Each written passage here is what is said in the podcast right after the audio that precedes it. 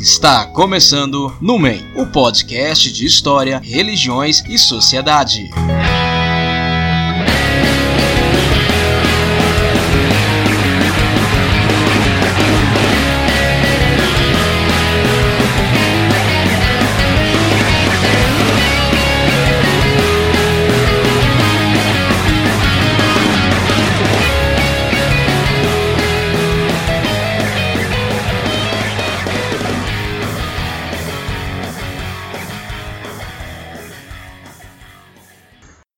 Bom dia, boa tarde, boa noite para você que se encontra em algum lugar do futuro. Esse é o Numen, o podcast de história, religiões e sociedade.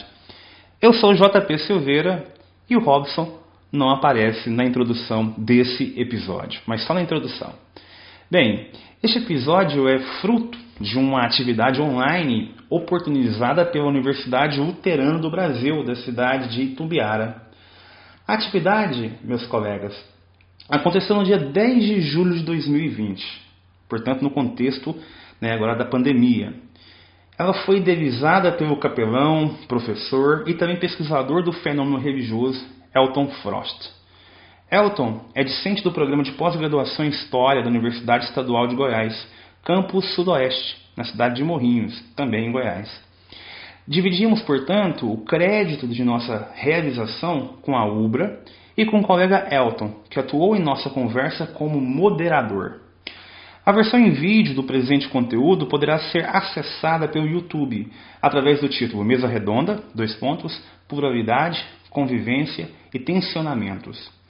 No episódio, Robson e eu retomamos a relação entre modernidade e religião. Coube-me discutir os aspectos mais gerais e sociológicos da paisagem religiosa contemporânea e, naturalmente, enfatizar a relação ambígua entre religião e modernidade. Por sua vez, o amigo Robson tratou de um corte histórico específico ao se dedicar ao catolicismo no início do século passado no estado de Goiás. As deduções do Robson, aliás, foram desenvolvidas em seu trabalho de doutorado. Bem, para além das diferenças de abordagem, o conteúdo desse episódio está em afinidade com outras reflexões que desenvolvemos anteriormente. O episódio ficou um tanto longo, mas espero muito que vocês gostem. Vamos lá.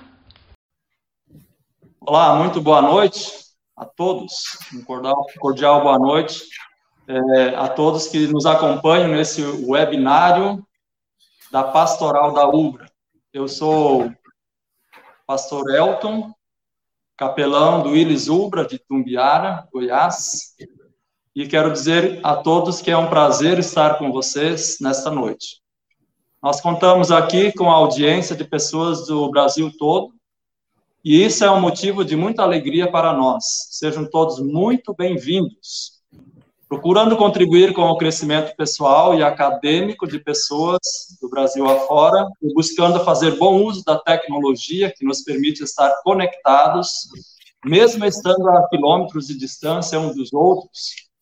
As capelanias das escolas e unidades de ensino superior da UBRA de todo o Brasil se uniram para promover uma série de webinários que nos convidam a refletir sobre a fé e religiosidade. No encontro de hoje, nós temos o tema pluralidade, convivência e pensionamentos, uma introdução à paisagem religiosa contemporânea. Bom, quero falar um pouquinho a todos vocês é, sobre a UBRA. É, essa é a palestra, então, que nós temos alguns convidados, o professor e doutor em História Robson Rodrigues Gomes Filho, também a minha pessoa, Elton Rosso, e o professor doutor em Sociologia das Práticas e Representações Sociais, João Paulo de Paula Silveira. É, também dizer a todos é, que as rematrículas 2020-2 é, da UBRA estão abertas, é, chamamos todos é, para fazerem as suas matrículas, também dizer que a Ubra está com mensalidades menores e ela possui, aderiu ao Google for Education e tem um ambiente, uma plataforma de aula é, que é acessível, inter, interativa e responsiva. Também quero falar para vocês de que É, a UBRA tem cerca de 30 cursos é, de, de, graduação, cerca de 14 cursos de pós-graduação, lato senso, nas áreas de ciências sociais, negócios e direito, ciências, matemática e computação. Educação, engenharia, de produção e construção, saúde e bem-estar social. Para ver os cursos, acesse é, esses cursos de pós-graduação, acesse ubra.br pós. Também temos 14 cursos de extensão gratuitos nas áreas de ciências sociais, negócios e direito, ciências, engenharia de produção e construção, humanidades e arte. E breve, em agosto, teremos mais 20 cursos gratuitos. Acesse aí www.ubra.br, né, barra extensão, barra curso, e aí você terá essas informações. Muito bem. E aí, mostrando para vocês dois novos cursos. É... Só um minutinho. Dois novos cursos que estão sendo lançados, então, né? Curso de Gestão da Tecnologia da Informação e Análise e Desenvolvimento de Sistemas. Muito bem, legal.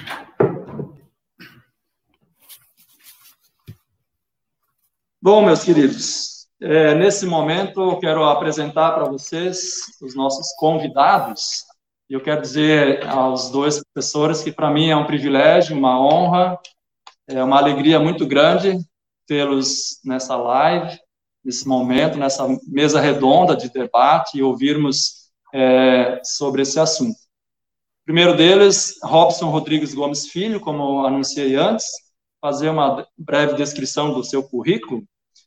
É, possui graduação pela Universidade Estadual de Goiás, também mestrado em História pela Universidade Federal de Ouro Preto e doutorado em História em regime de dupla titulação pela Universidade Federal Fluminense e pela Universidade aqui da Alemanha, que não vou me arriscar a dizer o nome, né, para não é, falar errado, né?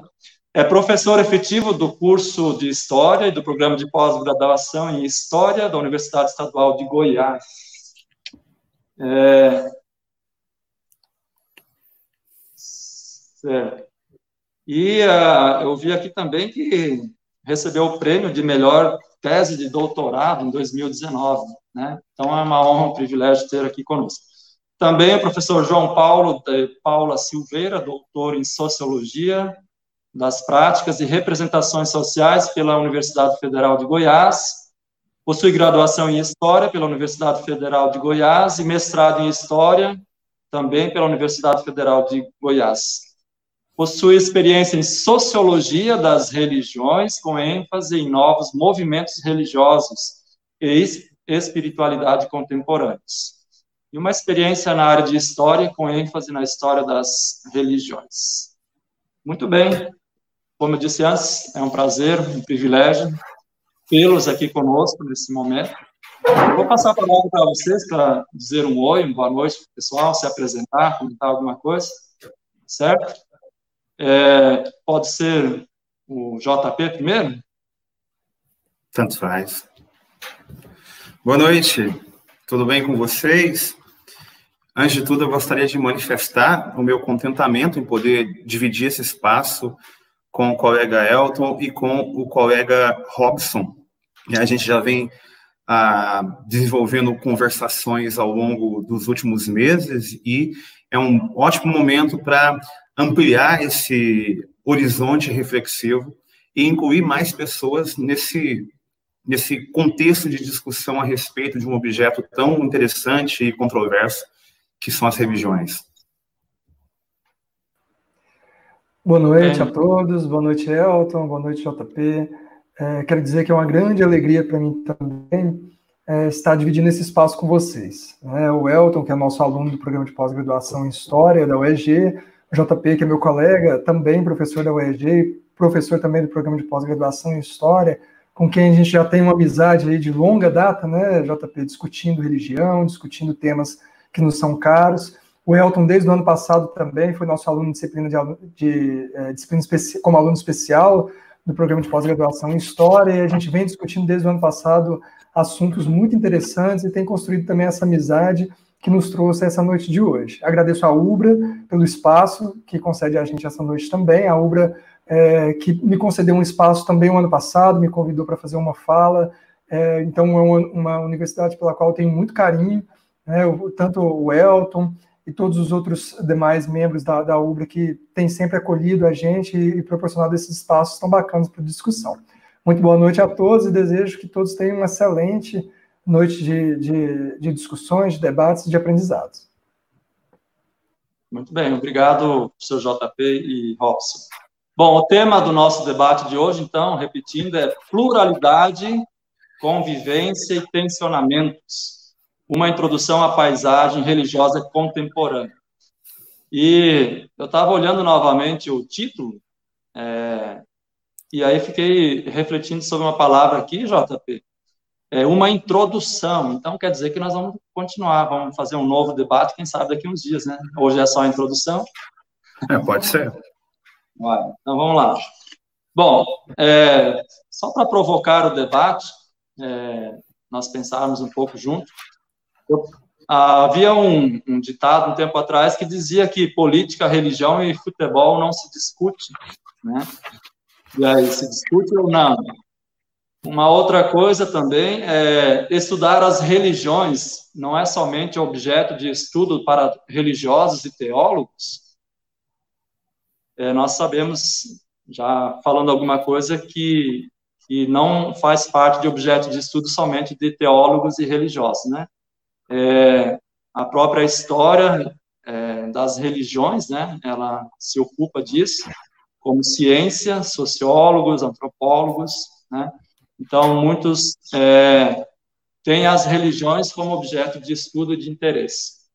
E só para introduzir também o, o, debate, e aí já passo a palavra para o professor JP, olhando um livro de Pierre Sanches, é, Religião, Cultura e Identidades, ele diz, na conclusão do primeiro capítulo, é, e ele cita um livro recente de Menezes e Teixeira, e ele diz o seguinte: analisando as religiões no Brasil.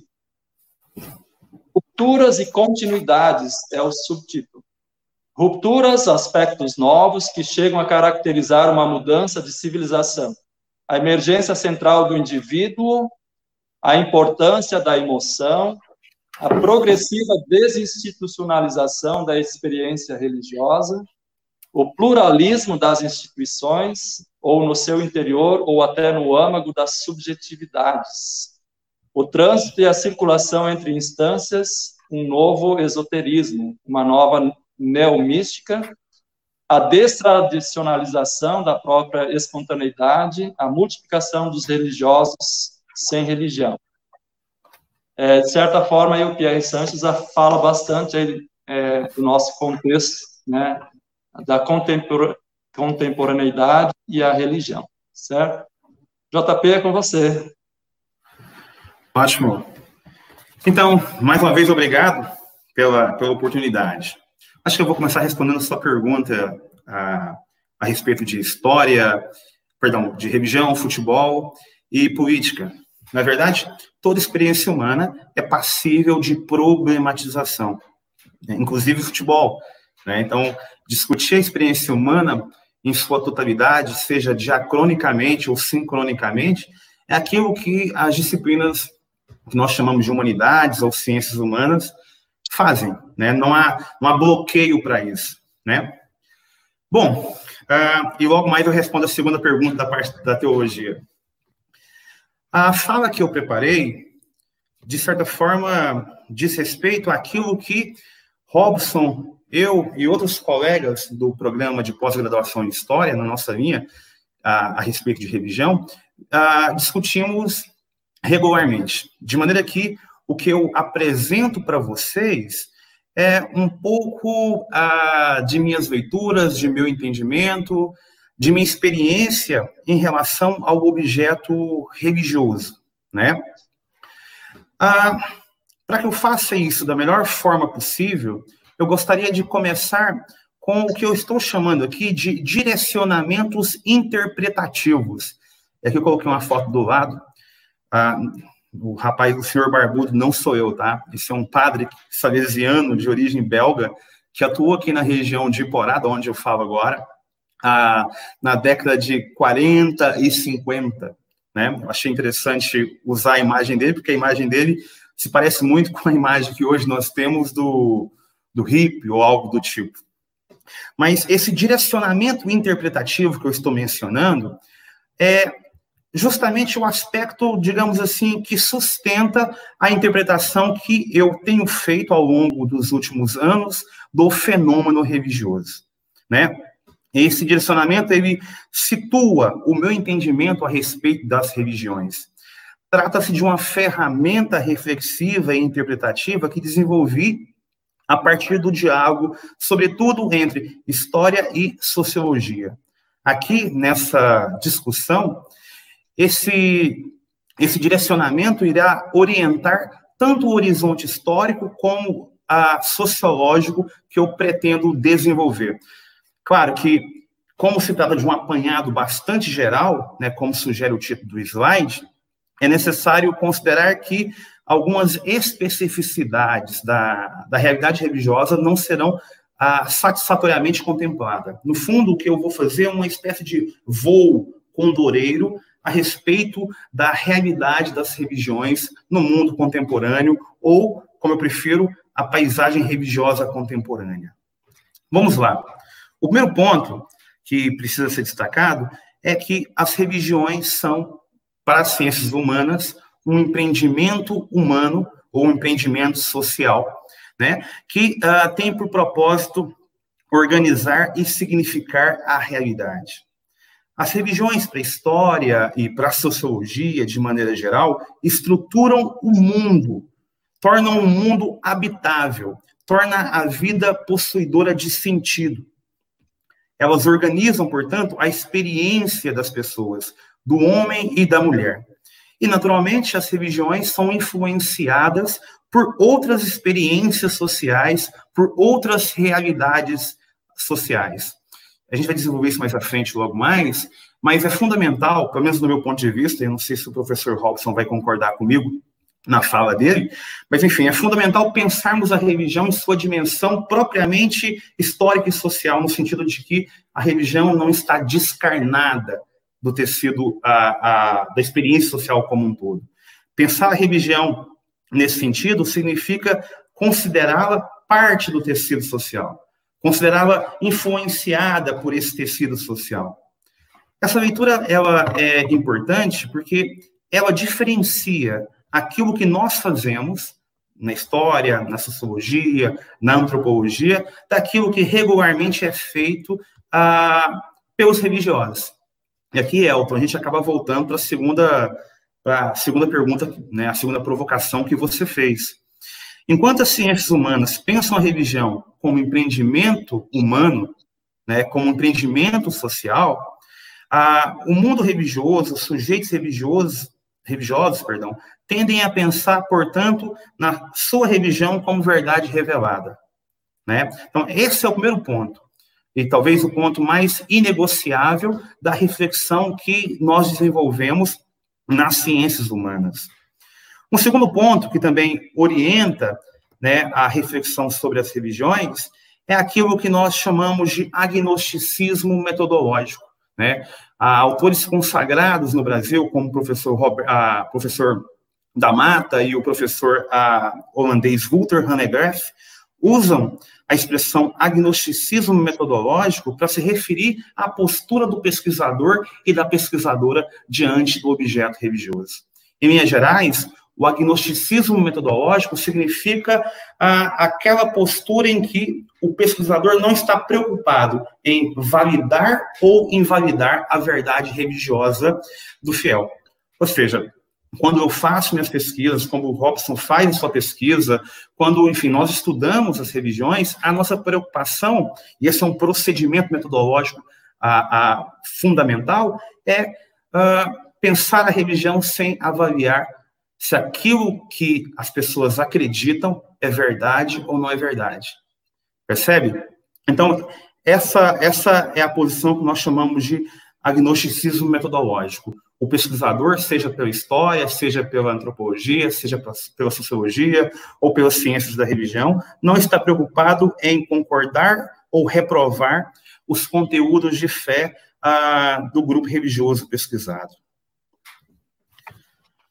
Ainda no sentido das orientações gerais, é importante que todo pesquisador e toda pesquisadora, ao lidar com o fenômeno religioso, tenha em mente que esse fenômeno ele é intrinsecamente plural, né? É sempre importante ter isso em mente a fim de evitar reducionismos sobre os quais eu ainda vou voltar a falar.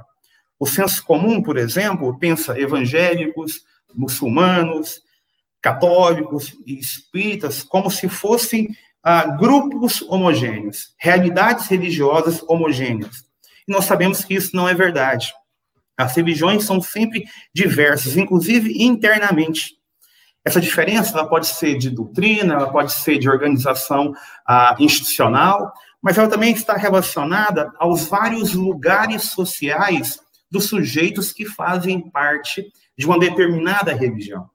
Você pode pegar uma instituição como, por exemplo, a Assembleia de Deus hoje, ou a Igreja Católica, e você irá perceber que o tipo de cristianismo que é vivenciado, que é praticado pelas pessoas, é refratado pelo lugar social a, que essas pessoas ocupam. Entende? A diversidade está relacionada não apenas aos conteúdos da fé, ela está de, relacionada também ao lugar social do sujeito que vive aquele, aquela experiência religiosa, aquele lugar religioso, aquela vivência religiosa. Em outras palavras, é fundamental considerar que a realidade religiosa, ou mesmo um grupo religioso, ele não é homogêneo. Esse é um procedimento metodológico que eu julgo muito importante.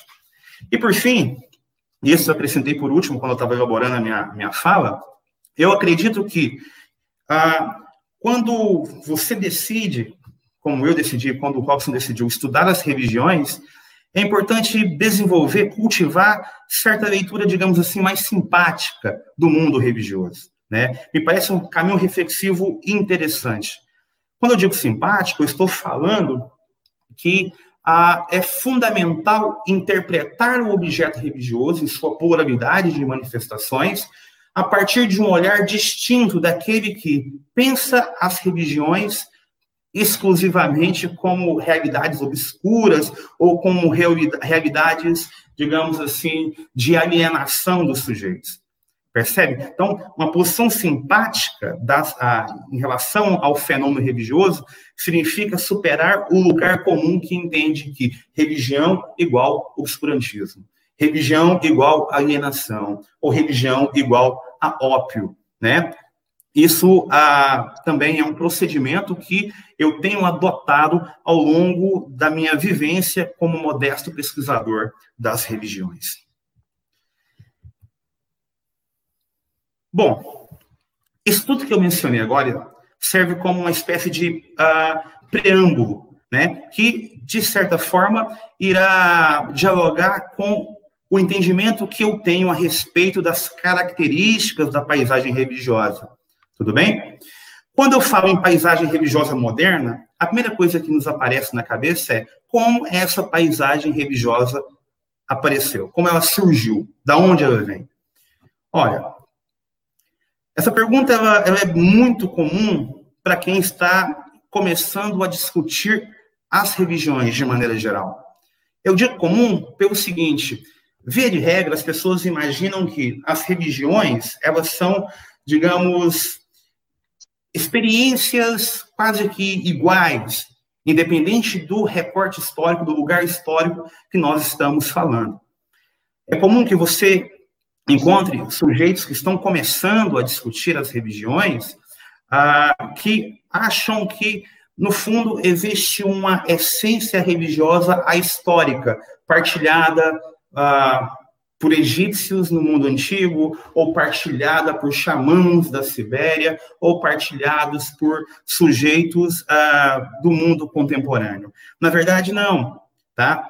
Aqui o que nós estamos chamando de paisagem religiosa moderna é a realidade religiosa uh, vigente a partir do século XVII, ela começa a aparecer, século XVI, século XVII, na verdade, mas cuja maturidade é alcançada na transição do século XIX, século XX e agora no século XXI.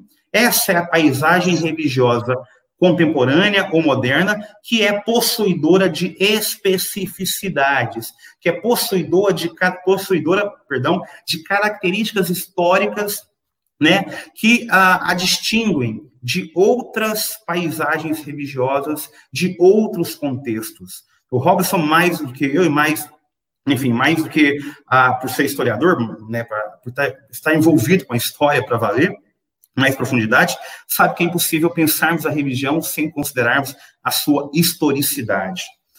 Mas, enfim, essa paisagem religiosa, quando ela surgiu, né, a, da onde ela vem e como ela se comporta. Eu construí um slide com uma espécie de, de, de linha do tempo, aliás, não é a linha do tempo, né, uma, uma linha especificando cada aspecto do mundo moderno, a fim de que seja possível compreender um pouco a respeito da origem dessa paisagem religiosa. Eu comecei com a reforma protestante. Por que a reforma? Porque a reforma foi aquele momento de quebra do monopólio religioso católico.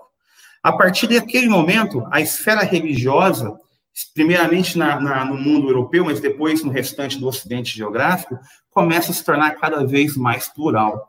A reforma ela quebrou o monopólio católico e estabeleceu ah, um tipo de pluralização, inicialmente no mundo cristão, e essa pluralização ela vai seguir adiante, vai alcançar outros grupos religiosos até chegar no mundo em que nós vivemos. Aliás, nesse sentido, uma característica marcante da contemporaneidade, da paisagem religiosa contemporânea, é justamente a pluralidade de caminhos religiosos.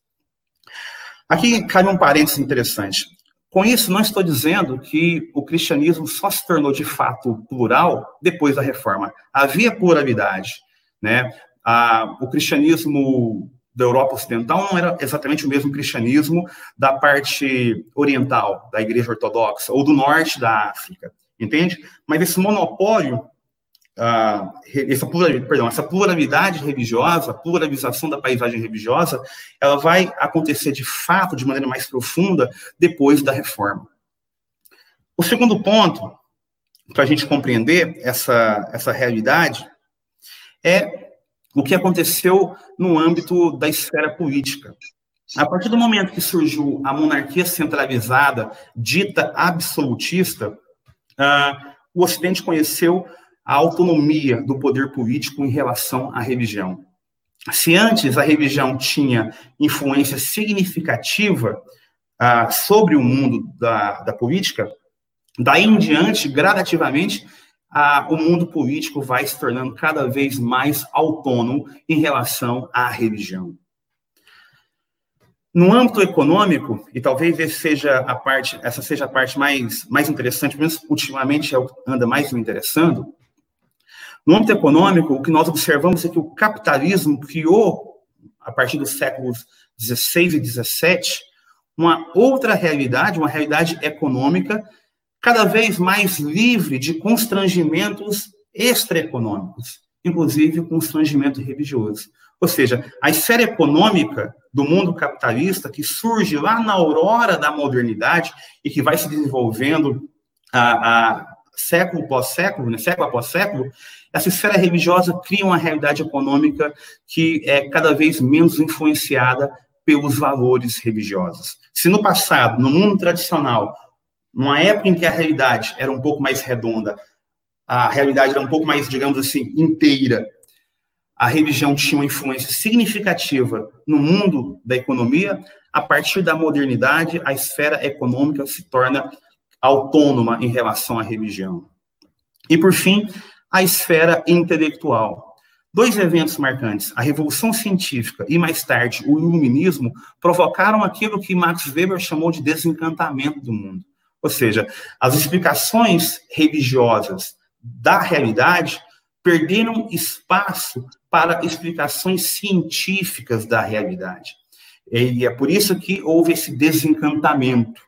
Entende? Uma nova forma de perceber a realidade a partir daquilo que a ciência ah, estabelecia acabou fazendo com que o entendimento de mundo religioso ah, perdesse o lugar de prestígio que possuía durante o período que nós vulgarmente chamamos de mundo tradicional.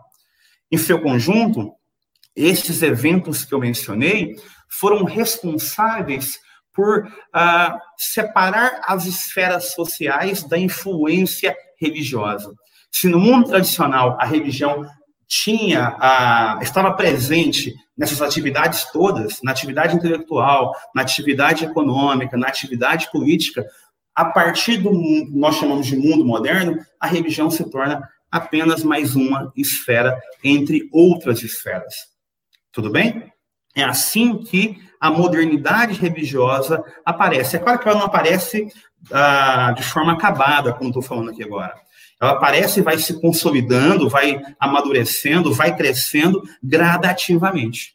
Com o tempo, essa pluralidade religiosa que nós mencionamos, ela vai ah, se espacializar globalmente.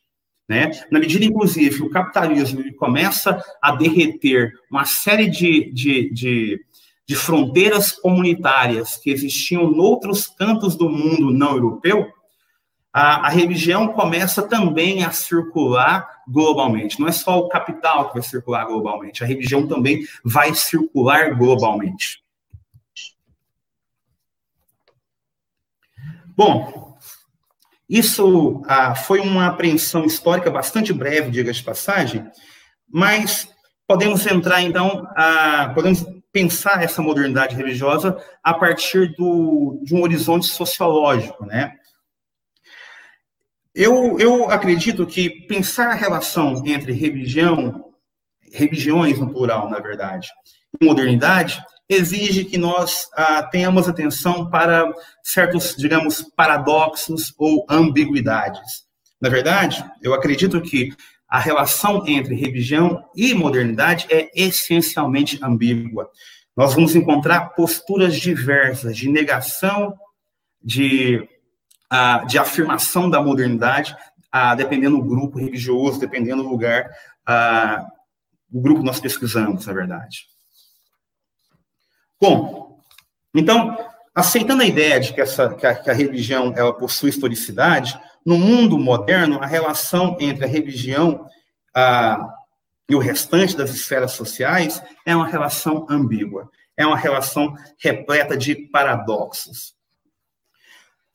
Se de um lado a religião vai, ah, perdão, se de um lado o mundo moderno vai ofertar para a religião novos meios de persuasão, novos instrumentos de comunicação, por outro, a modernidade vai ofertar desafios para a religião.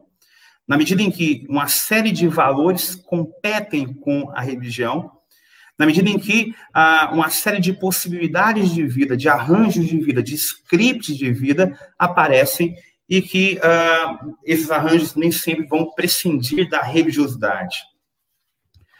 Em virtude disso, uma realidade cada vez mais plural se estabelece.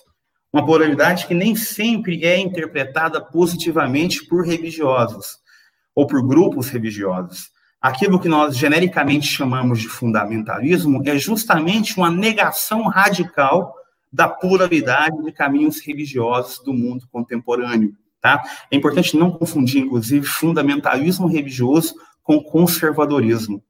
Ambos são passadistas, ambos olham para o passado a fim de encontrarem alguma resposta para suas vidas.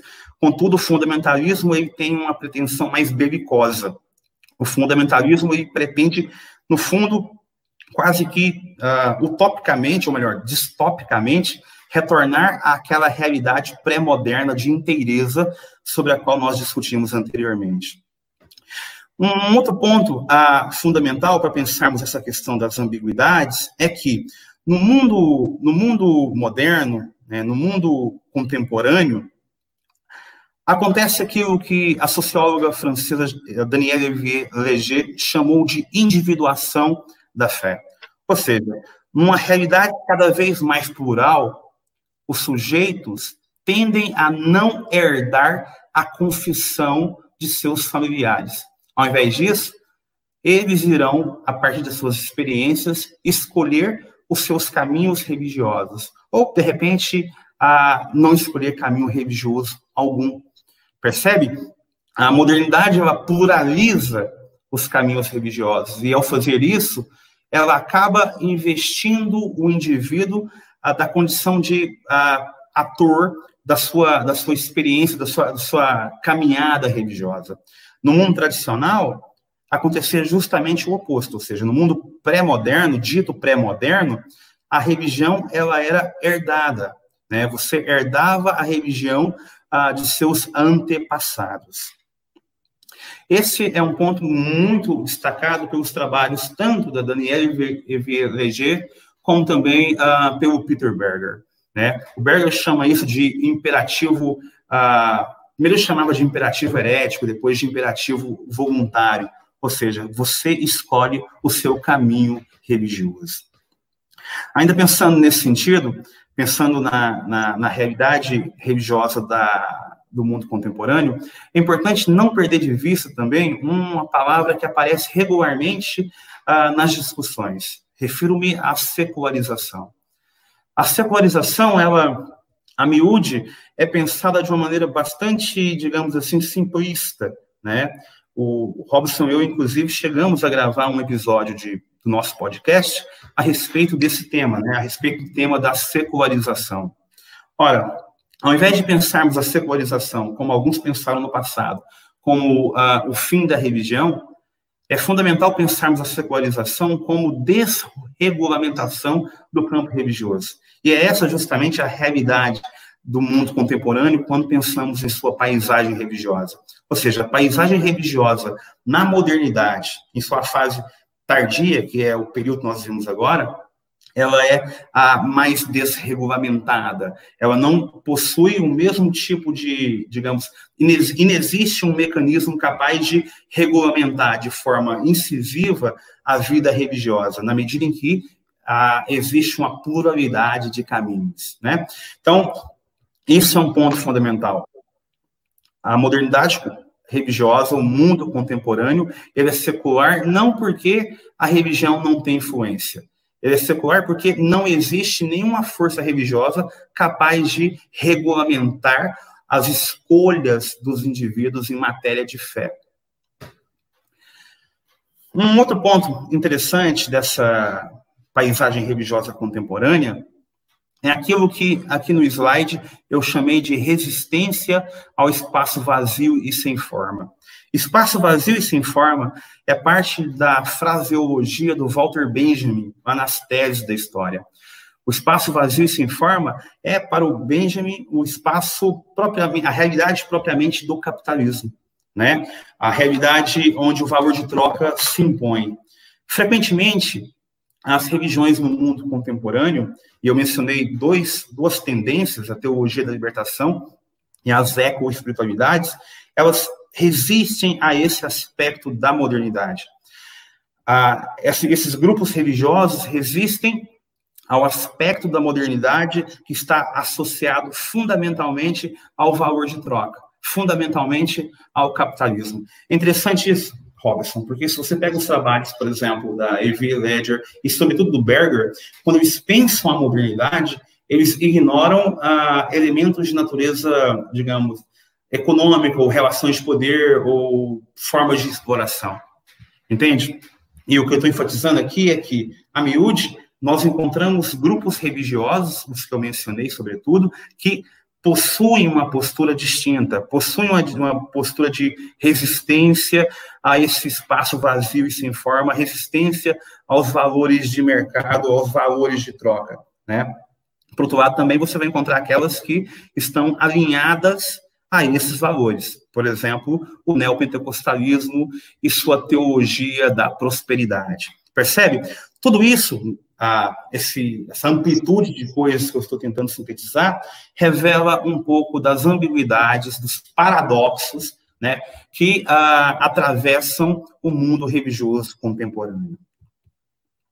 Aliás, como eu mencionei a Daniela VLG, eu trouxe uma pequena citação, eu não vou nem lê-la, mas só sintetizá-la, ah, essa socióloga francesa entende que a modernidade secularizada, ao invés de acabar com a religião, ou ao invés de criar uma realidade em que a religião é inexpressiva, ela, na verdade, gera uma outra situação em que a religião ela continua sendo, ah, estando presente, ela continua ah, válida na vida das pessoas. Por quê?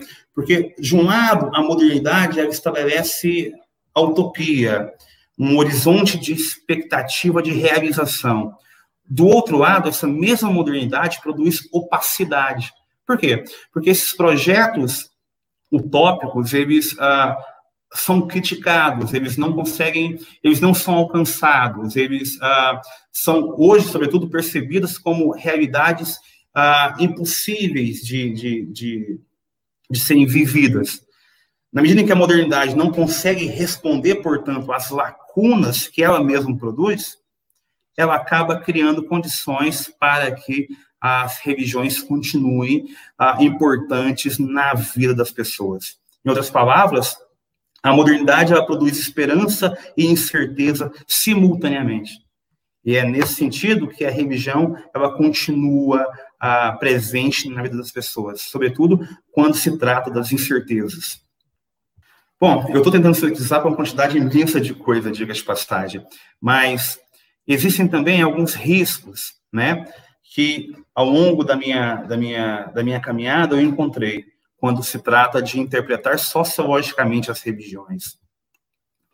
Veja, eu listei alguns desses riscos, né? De certa forma, eu já mencionei anteriormente alguns deles e agora eu tenho condições de uh, ampliar um pouco a reflexão. O primeiro risco para nós pensarmos a paisagem religiosa contemporânea, né, é o que eu estou chamando aqui de perspectiva eurocêntrica. É muito comum, ao pensarmos as religiões, o uso ah, de conceitos e categorias e, e mesmo teorias forjadas inicialmente para a realidade religiosa europeia. Isso acontece, por exemplo, com a teoria da secularização em sua forma antiga e dura. Ora, essa teoria da secularização no passado ela entendia que o, o mundo iria experimentar a mesma coisa que a Europa experimentou. Né? A Europa experimentou ah, um processo de desencantamento do mundo, um processo de secularização, e ah, acreditava-se que o restante do mundo seguiria esse mesmo caminho na medida em que outras partes também se desenvolvessem economicamente. Olha, essa ideia não se confirmou, por exemplo, os Estados Unidos hoje é uma potência econômica e é ainda bastante religioso. A mesma coisa acontece com o Japão, né, que também é uma potência econômica e continua religioso. Isso é interessante porque todas as vezes, no início eu não pensava dessa maneira, né? Quando, quando eu comecei a discutir religião, minha leitura não era uma leitura, digamos, nuançada, era eurocêntrica. Mas é interessante porque a partir do momento que eu assumo que a teoria da secularização, em sua forma dura, pelo menos, ela é eurocêntrica, eu ah, abro o meu horizonte reflexivo para pensar especificidades religiosas não europeias. Isso também é um, uma, uma, uma coisa interessante se fazer, é um risco que a gente tem que evitar, né? Essa perspectiva eurocêntrica que frequentemente determina o nosso entendimento a respeito ah, da religião fora da Europa. O próprio conceito de religião, diga de passagem, né? a própria ideia que nós temos de religião, foi forjada, quando, como lembra o Sérgio da Mata, em contexto europeu, em contexto, em contexto cristão. Um outro risco que nós corremos é o que eu estou chamando de religiosidade descarnada. Ora, essa religiosidade descarnada é um risco no sentido de que se trata de um tipo de interpretação que nós fazemos das religiões que não considera a relação das religiões com outras esferas sociais. Não considera como outras esferas ah, sociais influenciam a dinâmica religiosa. Descarnada, no sentido de que a religião estaria, ah, de certa forma, divorciada do restante da realidade humana. Essa é uma leitura idealista das religiões que, ah, como eu entendo, não explicam, ah, não explica muita coisa. Tá? É um risco que, acredito, ah, é fundamental ser superado para pensarmos a paisagem religiosa contemporânea, não só contemporânea, mas de maneira geral. O segundo risco, muito recorrente, que também eu mencionei ah, por cima anteriormente, é a tentação de uniformizar, né? Ah, especialmente agora, ah, nas discussões que eu acompanho nas redes sociais, por exemplo, sobretudo sobre evangélicos, é muito comum você observar um tratamento uniformizador que é dado aos evangélicos, como se fosse um grupo ah, homogêneo, né? Como se não fosse um grupo constituído por pessoas de lugares sociais, de classes sociais distintas, né? Como eu mencionei, a partir de um, de um antropólogo americano chamado uh, Jack David Ever, as religiões elas são refratadas pelo lugar social dos indivíduos, são refratadas pelo gênero, são refratadas pela orientação sexual, são refratadas pela faixa etária. Então, aquela mesma comunidade religiosa, né, aquele mesmo grupo religioso, ele, ainda que possua elementos comuns que sustentam a ideia da comunidade, possuem diferenças significativas que nem sempre são observadas quando ah, você ah, acompanha esses debates nas redes sociais a respeito das religiões. Isso é um ponto, um risco que todo mundo que analisa as religiões no mundo contemporâneo corre, a de uniformização. Ah, um outro risco, o risco final, está relacionado também ao nosso lugar religioso. O nosso lugar religioso, nosso lugar tradicional, é aquele que nos faz pensar a religião exclusivamente a partir do modelo da eclésia, a partir do modelo uh, institucional. E em virtude disso, nós, uh, de certa forma, não cultivamos, digamos, uh, a sensibilidade para perceber outras posturas religiosas mais autônomas, mais individuais, mais errantes, ou seja, é muito comum que avaliemos a experiência religiosa dos outros ou dos outros povos a partir do nosso lugar religioso. Isso também é um impeditivo para pensarmos a, o universo religioso contemporâneo como um todo. Em especial, pensarmos a modernidade, a, a paisagem religiosa moderna, que, como eu mencionei anteriormente, é bastante plural. Bom, meu tempo está tranquilo aí? Eu tô, como eu não estou vendo meus colegas, eu estou aqui falando, deixa eu falando até amanhã cedo.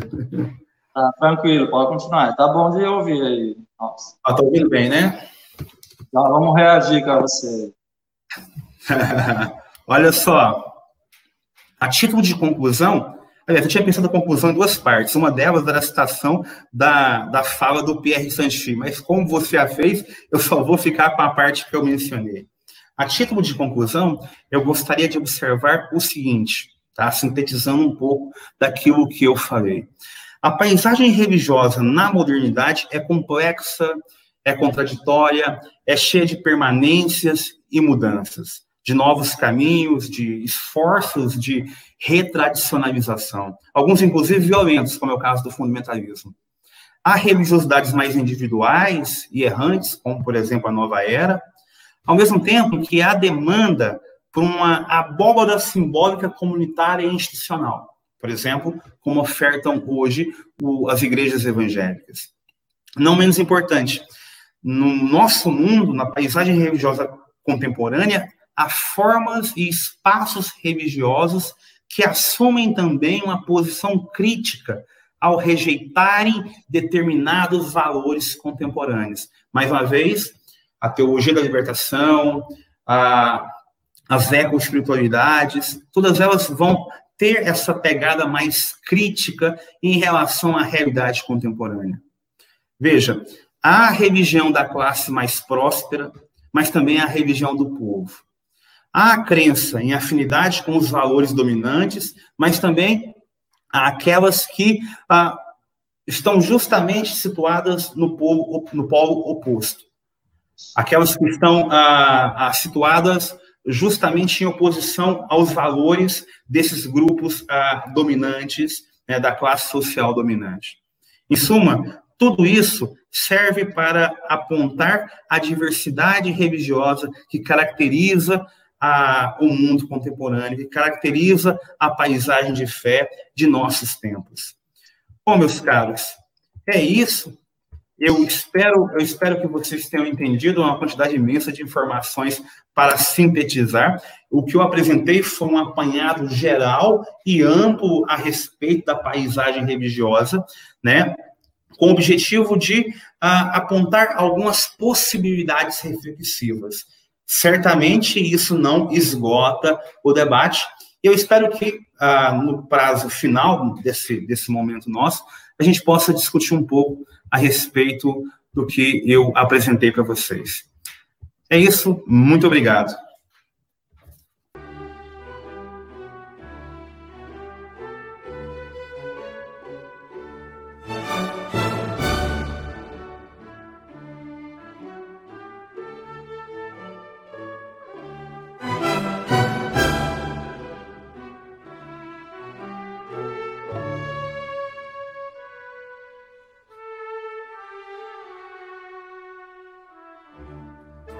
Ok, obrigado por enquanto, professor JP. Nós já voltamos aí no final com mais é, reações à sua fala.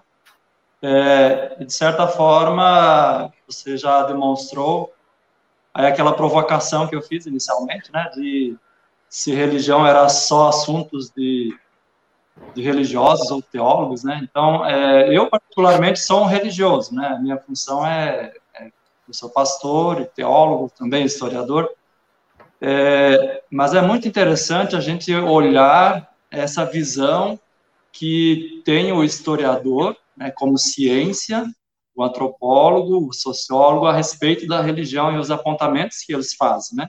Até para nós entendermos, compreendermos, né? É, perceber é, à nossa volta como está a sociedade, como estão se comportando os indivíduos, as instituições. Então, por enquanto, agradeço muito a sua fala e passo a palavra nesse momento para o professor Robson. Pode ficar à vontade, professor. Olá, então, mais uma vez, muitíssimo obrigado, Elton, muitíssimo obrigado, JP, pela sua fala, é, pela oportunidade. É, enquanto o professor JP fez essa abordagem um pouco mais sociológica, é, pensando a, a, esfera religiosa do ponto de vista metodológico, do ponto de vista um pouco mais teórico, né, eu quero adentrar um pouco mais na esfera histórica, né, e aí eu convido vocês a pensar um pouquinho a partir da minha, da minha tese de doutorado. Essa apresentação rápida que eu quero fazer aqui é basicamente uma, uma discussão a partir da minha é, é, da discussão que eu faço na minha tese de doutorado e buscando principalmente os argumentos centrais, né, digamos que a tese da minha tese, para trazer e compartilhar um pouco aqui com vocês, para escutar, evidentemente, com, com, todos vocês que estão assistindo, que estão acompanhando, e com todas as pessoas é, é, é, que têm interesse em, em, temáticas assim, compartilhar um pouco daquilo que eu, que eu pude é, produzir de conhecimento na minha tese e, claro, né, me abrir para discutir, para ter o um debate com vocês. Então, pessoal, é, o tema que eu trouxe para discutir nessa pequena e breve fala com vocês é progresso, modernização modernidade sobre olhar, os olhares e ações dos redentoristas em Goiás. Na minha tese de doutorado, eu abordei a congregação redentorista, uma congregação católica é, italiana, mas eu abordei a comunidade alemã do sul da Alemanha, da região da Bavária, é, que veio para o Brasil, especificamente para São Paulo e para Goiás, no final do século XIX, precisamente em 1894, é, para tomar conta de duas romarias importantes, é, é, uma em São Paulo, a Romaria de Nossa Senhora Aparecida, em Aparecida do Norte, e em Goiás, a Romaria do Divino Pai Eterno, na cidade de Barro Preto, hoje Trindade. Essa congregação religiosa foi uma das principais promotoras da, de modernizações técnicas e tecnológicas em Goiás mas advém de um país, no caso a Alemanha, que uh, lutou, onde a Igreja Católica lutou é, expressamente contra o processo de modernidade e de modernização, é, sobre, sobre o que eu quero discutir um pouquinho com vocês. Então, me chamou a atenção à época do doutorado essa relação ambígua da Igreja Católica, especificamente dos redentoristas, que saem da Alemanha é, com esse olhar avesso, de certa forma, à modernidade, vem para o estado de Goiás promovendo a modernização.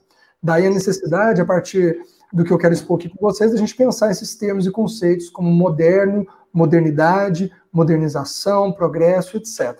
Tá bom? É, então, a minha fala, eu dividi basicamente na apresentação de algumas hipóteses que eu quero trabalhar com vocês sobre esses redentoristas em Goiás, tá? alguns argumentos que eu desenvolvi, é, principalmente é, em um capítulo específico da minha tese, o capítulo 5 da minha tese, é, mas é, é basicamente o, o, argumento que sustenta a tese da minha tese, e algumas conclusões que eu, que eu consegui chegar a partir disso, tá bom?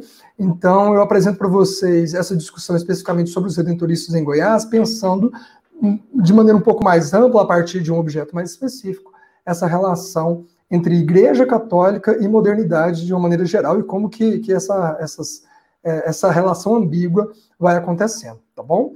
É, trouxe algumas fotos, algumas imagens que, que vão aparecer ao longo da, da, da minha apresentação, são imagens é, que eu colhi na minha pesquisa no arquivo é, dos redentoristas em Gas, na Alemanha. Fiz o meu doutorado, como o Elton é, é, destacou na apresentação, em regime de dupla titulação, portanto, é, defendi a tese de doutorado em História na Universidade Federal Fluminense, no Rio de Janeiro, Niterói, Rio de Janeiro, e na Katholische Universität Eichstätt-Ingolstadt, na cidade de Eichstätt, na Alemanha, na região da Bavária. E quando eu estive lá, a parte do meu doutorado que eu fiz lá durante um ano e meio, eu pesquisei no Arquivo dos Redentoristas e consegui, além de documentos, um acervo de fotografias preciosíssimas sobre o estado de Goiás, sobre as, algumas das quais eu quero compartilhar com vocês, como essa que aparece em fundo aqui do padre Martin Folha, é, visitando algumas pessoas no interior de, Go de Goiás para fazer assistência é, espiritual e de saúde. Ok? Mas vamos lá, então eu vou discutindo aqui e fico aberto, evidentemente, a qualquer dúvida, comentários, enfim, interjeições que vocês queiram fazer sobre uh, esses argumentos que eu vou desenvolver.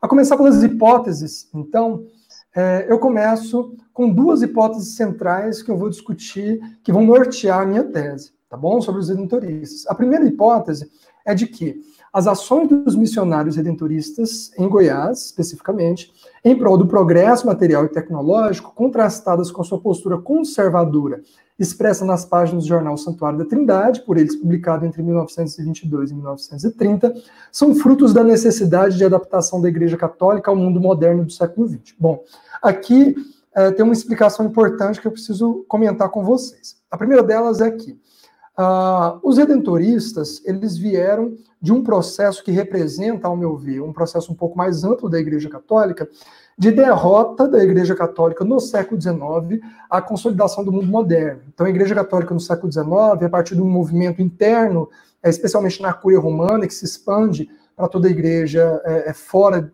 da, da, Itália, fora da Europa, chamado de movimento ultramontano, a Igreja Católica enfrenta a modernidade. Ela enfrenta a maneira como o mundo moderno vai se consolidando, a maneira como o mundo moderno vai se colocando é, ao longo do século XIX. É, mas no Brasil do século XX já há um processo de adaptação, que essa é uma das hipóteses que eu estou desenvolvendo na minha tese. Então a Igreja Católica, ao meu ver, eu quero discutir isso um pouquinho com vocês a partir das fontes, a Igreja Católica passa por um processo de adaptação à modernidade. E entra um pouco naquilo que o, o, o JP falou, dessa relação ambígua entre religião e modernidade. Então, nesse sentido, ah, eu trabalho com um jornal específico que os redentoristas publicaram entre 1922 e 1930, chamado Jornal Santuário da Trindade, é, e aí eu quero mostrar como que, a partir desse jornal, esses mesmos redentoristas que vão promover a modernização, portanto, o desenvolvimento técnico e tecnológico, inclusive era combatido pelo, pelo, por parte do ultramontanismo é, europeu do século XIX, ao mesmo tempo que eles, eles se adaptam a essa modernidade modernizante, portanto, essa modernidade mais tecnológica, mais técnica, por outro, eles se mantêm e se radicalizam como cada vez mais conservadores diante dos valores modernos instituídos. Okay? Então, essa é a primeira hipótese que eu quero trabalhar com vocês. A segunda hipótese é de que as, as adaptações da Igreja Católica no século XX se deram por meio de adoção de aspectos materiais e técnicos da modernidade, esvaziando-se seus significados em termos de valores e adaptando alguns elementos modernos ao próprio catolicismo, especialmente a ciência médica e o nacionalismo, de modo a se legitimar como instituição moderna.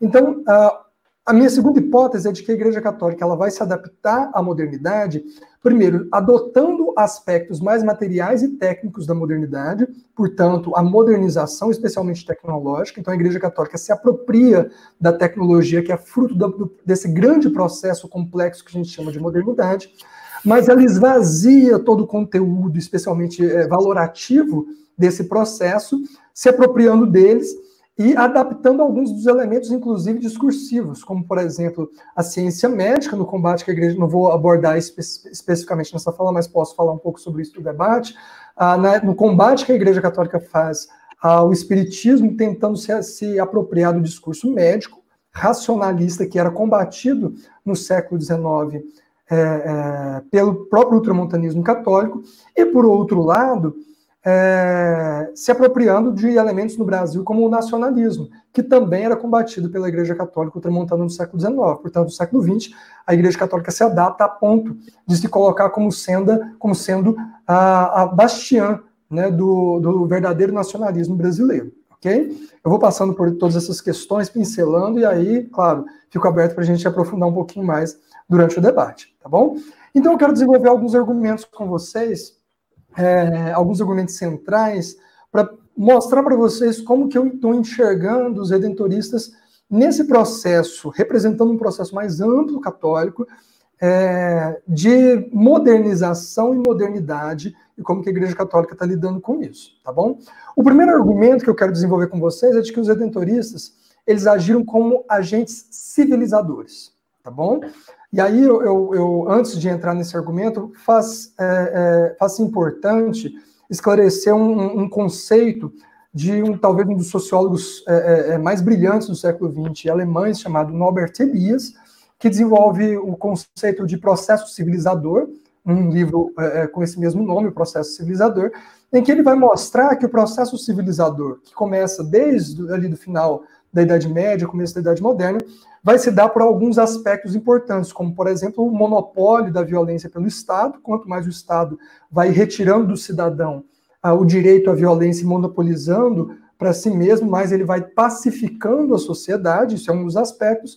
E outro, ah, o controle dos instintos. Norbert Elias vai mostrar isso a partir de uma série de, de documentos, especialmente é, manuais de etiqueta, por exemplo, mas vai mostrando como que a, a, o controle dos, dos instintos digamos que primitivos, os instintos humanos naturais, é, é, seja coletivos, seja individuais, seja no âmbito público, seja no âmbito privado, faz parte desse processo civilizatório. E aí eu quero mostrar para vocês, e aí é um dos, dos, fundamentos da minha tese, como que a Igreja Católica se utiliza, é, ou pelo menos me parece utilizar, desses dois conceitos, voluntariamente ou não, civilização e modernidade, para fazer esse processo de adaptação ao mundo moderno. Ok? Vamos começar então com esse argumento, né, sobre os, os, redentoristas como sendo agentes civilizatórios. Começo com uma citação do jornal Santuário da Trindade, é, escrito pelo padre João Batista Kiemeyer, intitulado Será lícito fazer revolução?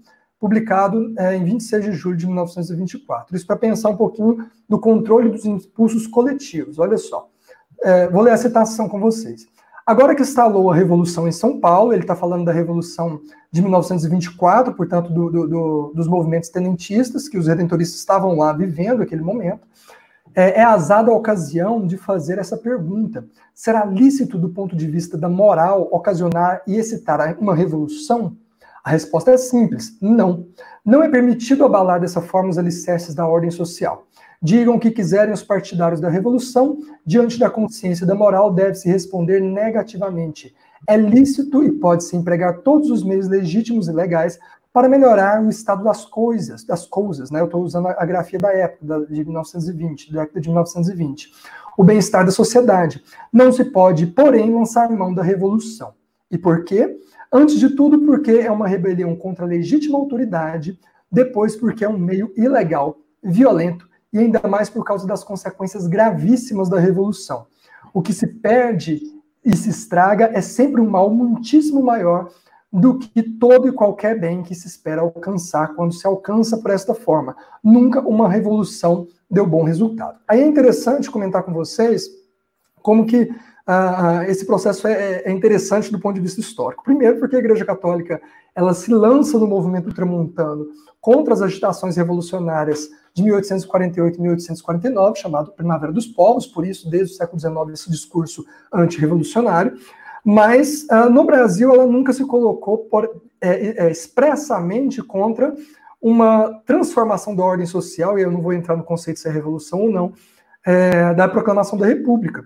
E mais, é, o jornal está sendo, tá sendo publicado em 1924, mas seis anos depois acontece a chamada Revolução de 30 e a Igreja Católica apoia uh, o governo Vargas sem dizer uma palavra. Então, é claro, não vou entrar nesse âmbito discursivo, mas é interessante a gente perceber como que essa ideia do controle dos impulsos coletivos, portanto, do impulso de fazer revolução, de, fazer a transformação social, é nesse momento visto como necessariamente barrável, né? tem que ser contido.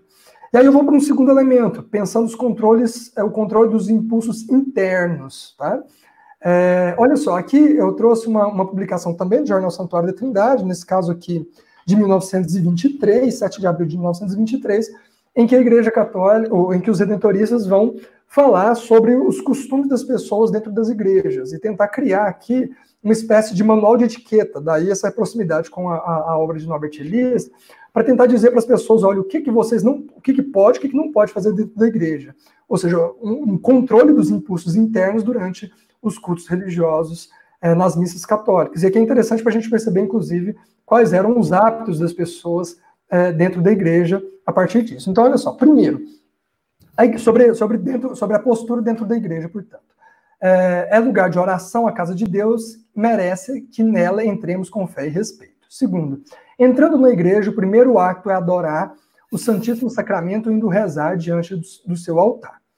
Depois da oração eucarística, que vem os demais atos de culto, como os, as preces aos santos. Portanto, a, a, até aqui, é, questões religiosas, de, de, de, quase que litúrgicas. Né?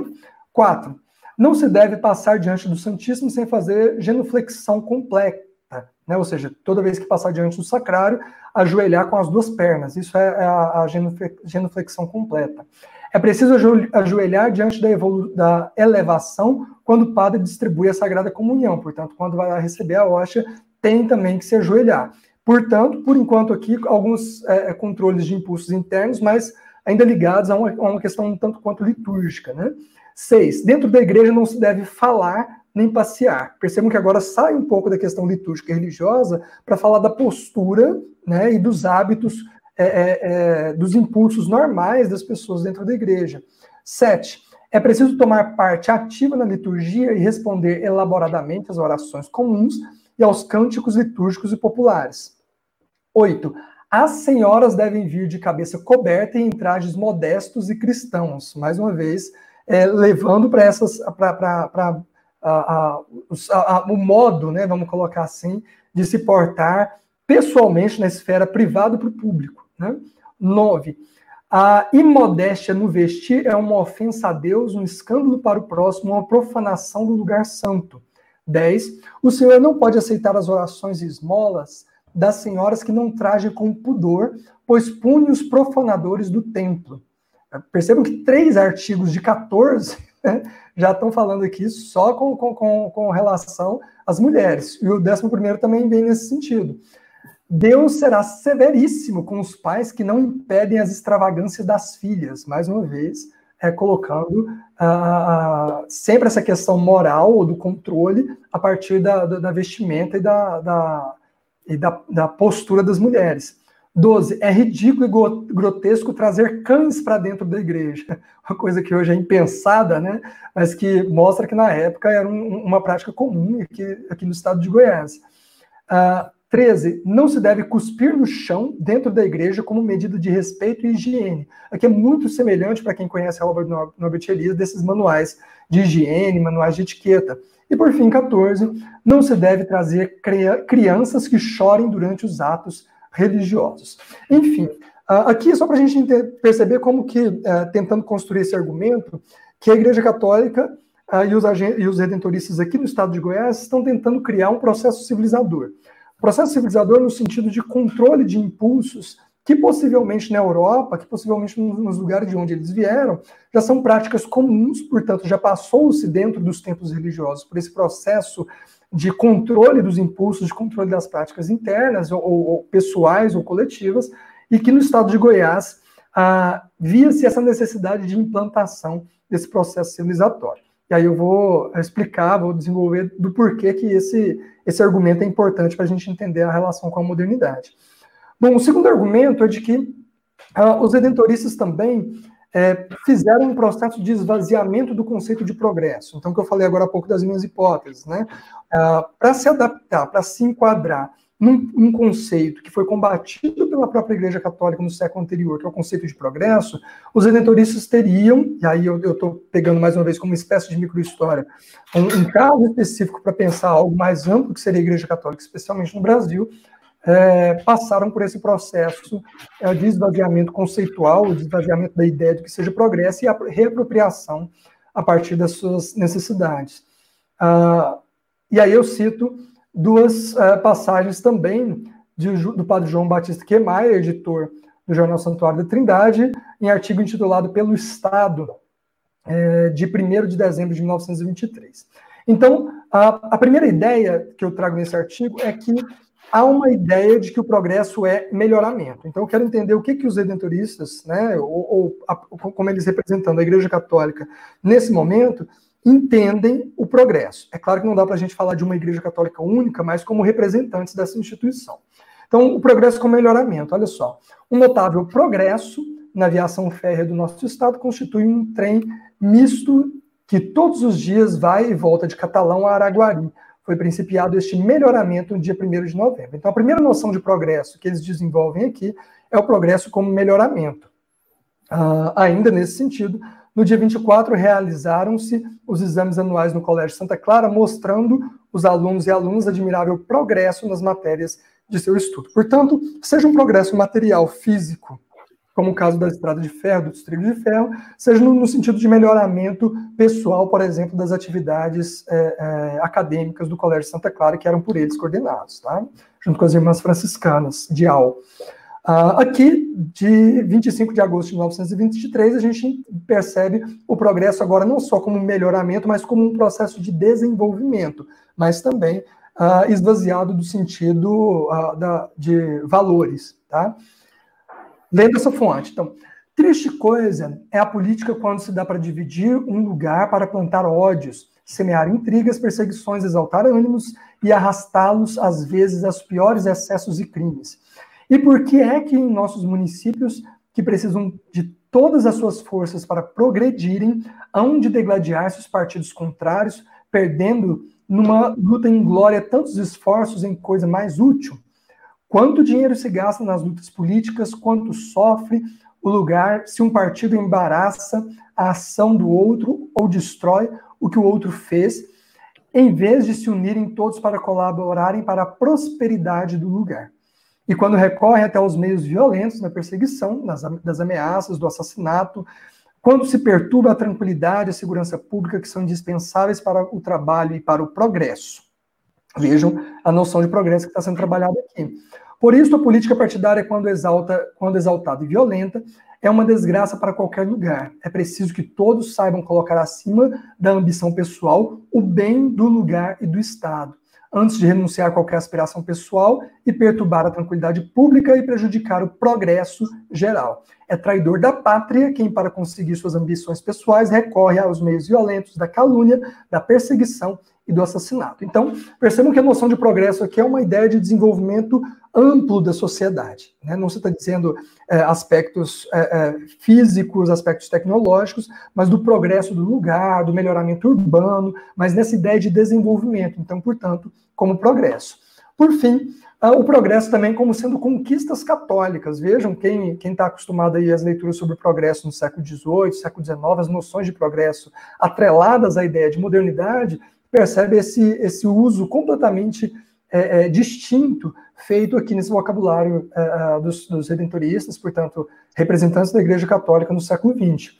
Uh, uso do termo progresso para se referir, portanto, a acordos políticos com a Santa Sé. Isso eu não trouxe a citação que é longa, mas que está uh, de 7 de novembro de 1922. Uh, do Jornal Santuário da Trindade, para se referir, por exemplo, ao aumento de, de, de, associações e clubes católicos fundados ao redor do mundo e reavivamento missionário em, em diversos países e congressos católicos. Portanto, quanto mais aumenta a, a, a influência católica, é, eles atribuem como a ideia de um progresso do catolicismo. Esse é, por exemplo, o título uh, do artigo, Progresso do Catolicismo em 1921.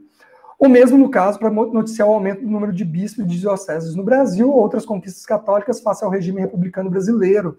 Uh, também um artigo intitulado Progresso Religioso, uh, de 15 de julho de 1922. Ok? Então, aqui, basicamente, o que eu quis mostrar para vocês, e com o tempo a gente pode aprofundar um pouquinho mais no argumento, é que há uma necessidade de esvaziamento de, de, alguns sentidos originais da ideia de progresso, voltados principalmente para a ideia de ciência, para tecnologia, voltado para algo é, é, utilizado, por exemplo, pelos iluministas, portanto, completamente anticlericais, anticatólicos nesse momento ligados ao liberalismo no século XVIII e XIX, para se apropriar desse conceito de progresso para utilizar a, a, segundo seus próprios interesses e segundo seu próprio contexto também. Uh, terceiro argumento é de que os redentoristas foram promotores da modernização no estado de Goiás. Aqui eu cito o caso específico do padre João Batista Kiermaia, a quem eu dedico na minha tese de doutorado toda uma sessão para discutir a, a, um pouco da sua biografia, a sua trajetória e como ele lida com esses processos de modernização. Está aqui uma, uma, um retrato, né, como diziam os antigos, um retrato do padre João Batista Kiermaia. E para a gente entender o que, qual é o seu papel. Né? Entre 1921 e 1924, esse padre, padre João Batista Quemaia, foi reitor da Casa de Campinas, portanto, Campinas, Goiás, onde hoje é um bairro da cidade de Goiânia, deixando como legado nas, na cidade significativas melhorias urbanas, além, por exemplo, da instalação do primeiro telefone no estado de Goiás, a instalação da luz elétrica na cidade, o estabelecimento de um telégrafo entre Campinas e Trindade, a fundação do jornal Santuário da Trindade, a fonte que eu estou trazendo, compra de um, do primeiro automóvel da congregação e da região ali de, de Campinho das Flores ou Campinas, e mesmo uma motocicleta e uma bicicleta, nunca vistas na região, né, desconhecidas na região, dentre outras coisas. É, fascinado pelo progresso e modernização, o QEMAI intentou, sem sucesso por falta de autorização de seus superiores, até mesmo a compra de um avião, é, com o qual pretendia substituir as mulas e burros no transporte dos missionários pelo sertão de Goiás, ainda em 1923. Ele é uma, uma, uma figura é, interessante nesse processo, porque ele é uma, ele faz a tentativa de promoção do progresso no estado de Goiás. É absolutamente interessante a maneira como ele tenta fazer isso. É, então, os redentoristas promovem em Goiás a vinda da energia elétrica, o primeiro cinema de toda a região, que a gente chama de região sul, na época, onde hoje seria uma espécie de centro-sul do estado de Goiás, depois se separou de Tocantins, cinema, energia elétrica, água tratada, primeiro sistema de, de esgoto conhecido na região de Campinas uh, e nas cidades do entorno, a fundação de cidades, como o caso de Aparecidinha, que depois virou Aparecida de Goiânia, como o caso de São Geraldo, que depois virou Inhumas, uma série de outras cidades. Inhumas, não, perdão, a Goianira, próxima a Inhumas, a Inhumas era Goiabeira, né, próxima a Inhumas São Geraldo, fundado pelos, pelos redentoristas. Então, uma série de promoções que os redentoristas fazem, especialmente a partir de Padre João Batista Queimai, de tentativa de modernização do estado de Goiás. É importante ressaltar que vários outros padres eram contra essa, essa maneira do padre João Batista Queimai ver, tá? Então, e aí eu não vou entrar no caso agora, mas vários outros padres se queixavam do estabelecimento do automóvel, da motocicleta, da bicicleta, é, porque eles, eles queriam viver a nostalgia do sertão perdido na Alemanha, como é o caso, por exemplo, do padre é, é Martin Foner, como o caso do padre Francisco Wand, como o, padre do, é, o caso do padre Conrado Coleman, e uma série de outros que vale a pena estudar para perceber esse choque entre a nostalgia do sertão perdido na Alemanha e a tentativa de se criar em Goiás a modernização é, é, da Alemanha perdida, da, da Alemanha já alcançada. Por fim, o último argumento, para eu também não me estender demais, ah, para pensar agora como que os redentoristas, nesse mesmo processo, eles se apropriam da ideia de progresso, se apropriam da modernização, mas recusam a ideia de modernidade. Tá? Essa recusa da ideia de modernidade, no seu sentido especialmente é, moral, no seu sentido de valores, no seu sentido de relativização de, de, valores, de pluralidade religiosa, de série de outros elementos do conceito de modernidade que a gente pode aprofundar também aqui nos nosso, no, no nosso debate. Vejam só essa matéria publicada uh, pelo Lelis Vieira, chamada, intitulada Pandemônio, publicada no Jornal Santuário da Trindade, em 25 de outubro de 1920, 24 de outubro de 1925. Olha só, uh, chama-se Pandemônio essa matéria. Não se iludam, o mundo está despencando aos poucos numa espécie de árvore que a broca apodreceu a fronde e o tronco. Os bailes trans se transformam no primeiro ato dos dramas de divórcio a moda, com as suas loucuras, implantou na sociedade, nas sociedades modernas a tirania das despesas domésticas. O jazz band, fórmula prática de corrupção da estética musical, é o, é o supremo excitante das danças atuais que corrompem, antes de tudo, o espírito e o gosto, sem falarmos da liberdade dos pares que se foxtrotam em posições chino, fopágia. Não conheço essa palavra na língua portuguesa, enfim. Ah, as elegantes guiam o automóvel, enquanto os serviços da casa perecem e os filhos criam caspa e unha. Os chás constituem o prelúdio das cenas violentas de assassinatos por infidelidades e já se exibem nas ruas, publicamente, os movimentos que outrora faziam corar um monge de pedra. A linguagem de salão se requinta nas expressões livres dos assuntos e chamam a cara da gente trouxas, os que pregam um pouco de ordem e um pouco de moral.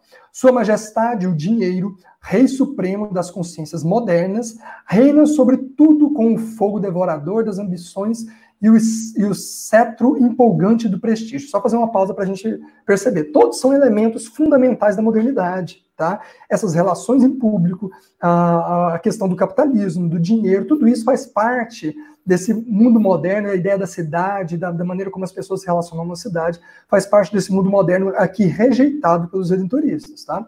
Continuando, os velhos modelos de virtude, de virtudes nos lares foram relegados para o desprezo frio e aqueles que acompanham as fa farandulagens dos flirts são considerados fora de todos os direitos que tem a própria luta pela vida. Enquanto essas labaredas incendeiam a consciência de hoje, o altruísmo desaparece da alma humana, a educação religiosa é abandonada às urtigas, e, francamente, com tais apetrechos, caminhamos muito bem para o abismo que ninguém pode medir. Nunca se ofendeu tanto a Deus como agora, e não se iludam. Se a igreja não for ouvida nos seus princípios divinos e se não se opuser a uma barreira de bronze contra o inimigo que avança fulminante contra a moral e contra a ordem, o mundo cairá aos pedaços, como no tempo, como no tempo em que Cristo teve de salvá-los, salvá-lo das misérias do paganismo. Então percebam a quantidade de elementos do mundo moderno que são combatidos aqui. Esses mesmos redentoristas, e aí eu, mais uma vez, não, não representam a totalidade da Igreja Católica, mas são representantes do clero oficial católico, uh, se apropriam de elementos conceituais, como o caso de progresso, se, ele, se apropriam na prática do processo modernizador, mas rejeitam frontalmente tudo aquilo que representa a modernidade enquanto valores. Ainda sobre essa questão de ideia de decadência moral, aqui, esse padre da foto é o padre José Lopes Ferreira, um dos primeiros padres brasileiros a ingressar na congregação redentorista, por, porque era vinda da Alemanha, uh, nessa matéria intitulada Bilhetes de Goiás, de 31 de outubro de 1925, diz o seguinte: É de futilidades a época que a hora atravessa o mundo. A mocidade hoje, salvantes raríssimas exceções, envereda por uma estrada que se dirige para o futuro sombrio. Ninguém quer saber de educar e instruir o espírito. A mentalidade moderna, percebam, é, nas, nas próprias palavras, a ideia de moderno aparece, então a mentalidade moderna só cogita das coisas materiais, enquanto que a parte moral e intelectual são relegadas para, os, para o plano secundário. Aqui, uh, alguns argumentos, vejam só, contra o racionalismo e contra o ceticismo. Esses mesmos redentoristas que se apropriam desses argumentos, como o caso dos argumentos médicos, para combater o espiritismo, dizem o seguinte, agora o padre João Batista Quemaia, em 23, em 27 de janeiro de 1923. Matéria intitulada Reflexões. Atravessando os tempos difíceis, e se alguém me disser que deveras o são atendendo às consequências da, aí tem um trecho inelegível do jornal, Guerra Mundial, felizmente terminada, direi que piores consequências vem trazendo à pobre humanidade esse espírito racionalista, odierno, que tudo envolve e em tudo penetra. Esse espírito de desprezo para tudo que é humano, essa pretensão absurda de querer o homem declarar-se onipotente. E sobre a moda, eu vou passando rapidinho, mas depois a gente no debate pode voltar a essas questões, tá? Ah, sobre a moda, aí eu trouxe algumas imagens da moda de 1920 para a gente entender o que que esses uh, uh, padres estão combatendo. Padre José Lopes Ferreira, aquele da foto anterior, uh, coluna na brecha, 19 de setembro de 1925. A Secretaria do Vaticano declarou que a proibição das autoridades eclesiásticas de se não deixar entrar nas igrejas as senhoras cujos vestuários pecam por falta de decência se estende das saias curtas demais ou de vestidos de, aí tem um trecho inelegível, transparente, e também das mangas curtas e decotes exagerados. A gente percebe pelas imagens aí o quanto são curtos e exagerados esses decotes. Né? Ah, claro, eu estou falando uma leitura de hoje, evidentemente, não uma leitura de 1920. Quando veremos nós no Brasil expulsas da igreja essas moças, senhoras e velhas de cambitos à mostras e paz a descoberto, que vão mostrar suas carnes nos açougues que as igrejas não são entrepostos de carne humana, dizia Padre José Lopes Ferreira. Uma outra matéria também sobre a moda, né? Uh, agora, também do Padre José Lopes Ferreira, uh, intitulada também A Coluna na Brecha, de 31 de janeiro de 1925.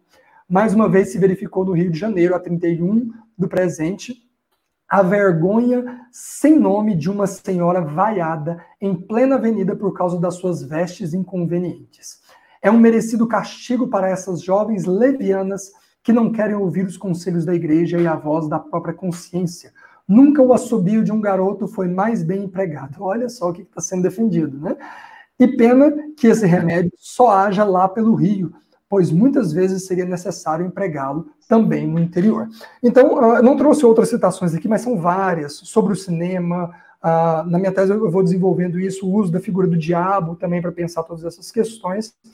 E, uh, e aí a solução que se apresenta. É, e aí, claro, eu estou pegando os, os, artigos e tentando construir essa, essa lógica, essa narrativa. A solução que se apresenta é o retorno à civilização cristã. Então, a, a ideia que os redentoristas estão defendendo nesse, nesse, jornal e fica mostrando ao longo de outros artigos é como que uh, existe a necessidade de um retorno à civilização cristã. Tá? A ideia de civilização é a ideia de retorno. A ideia de civilização olha para o passado, enquanto a modernidade olha para o futuro. Então, os redentoristas pretendem, a interpretação que eu faço é essa, avançar para o futuro, do ponto de vista da modernização do progresso, com a ideia do passado de civilização, portanto, de civilização católica, ou mesmo a gente pode dizer de cristandade, tá bom?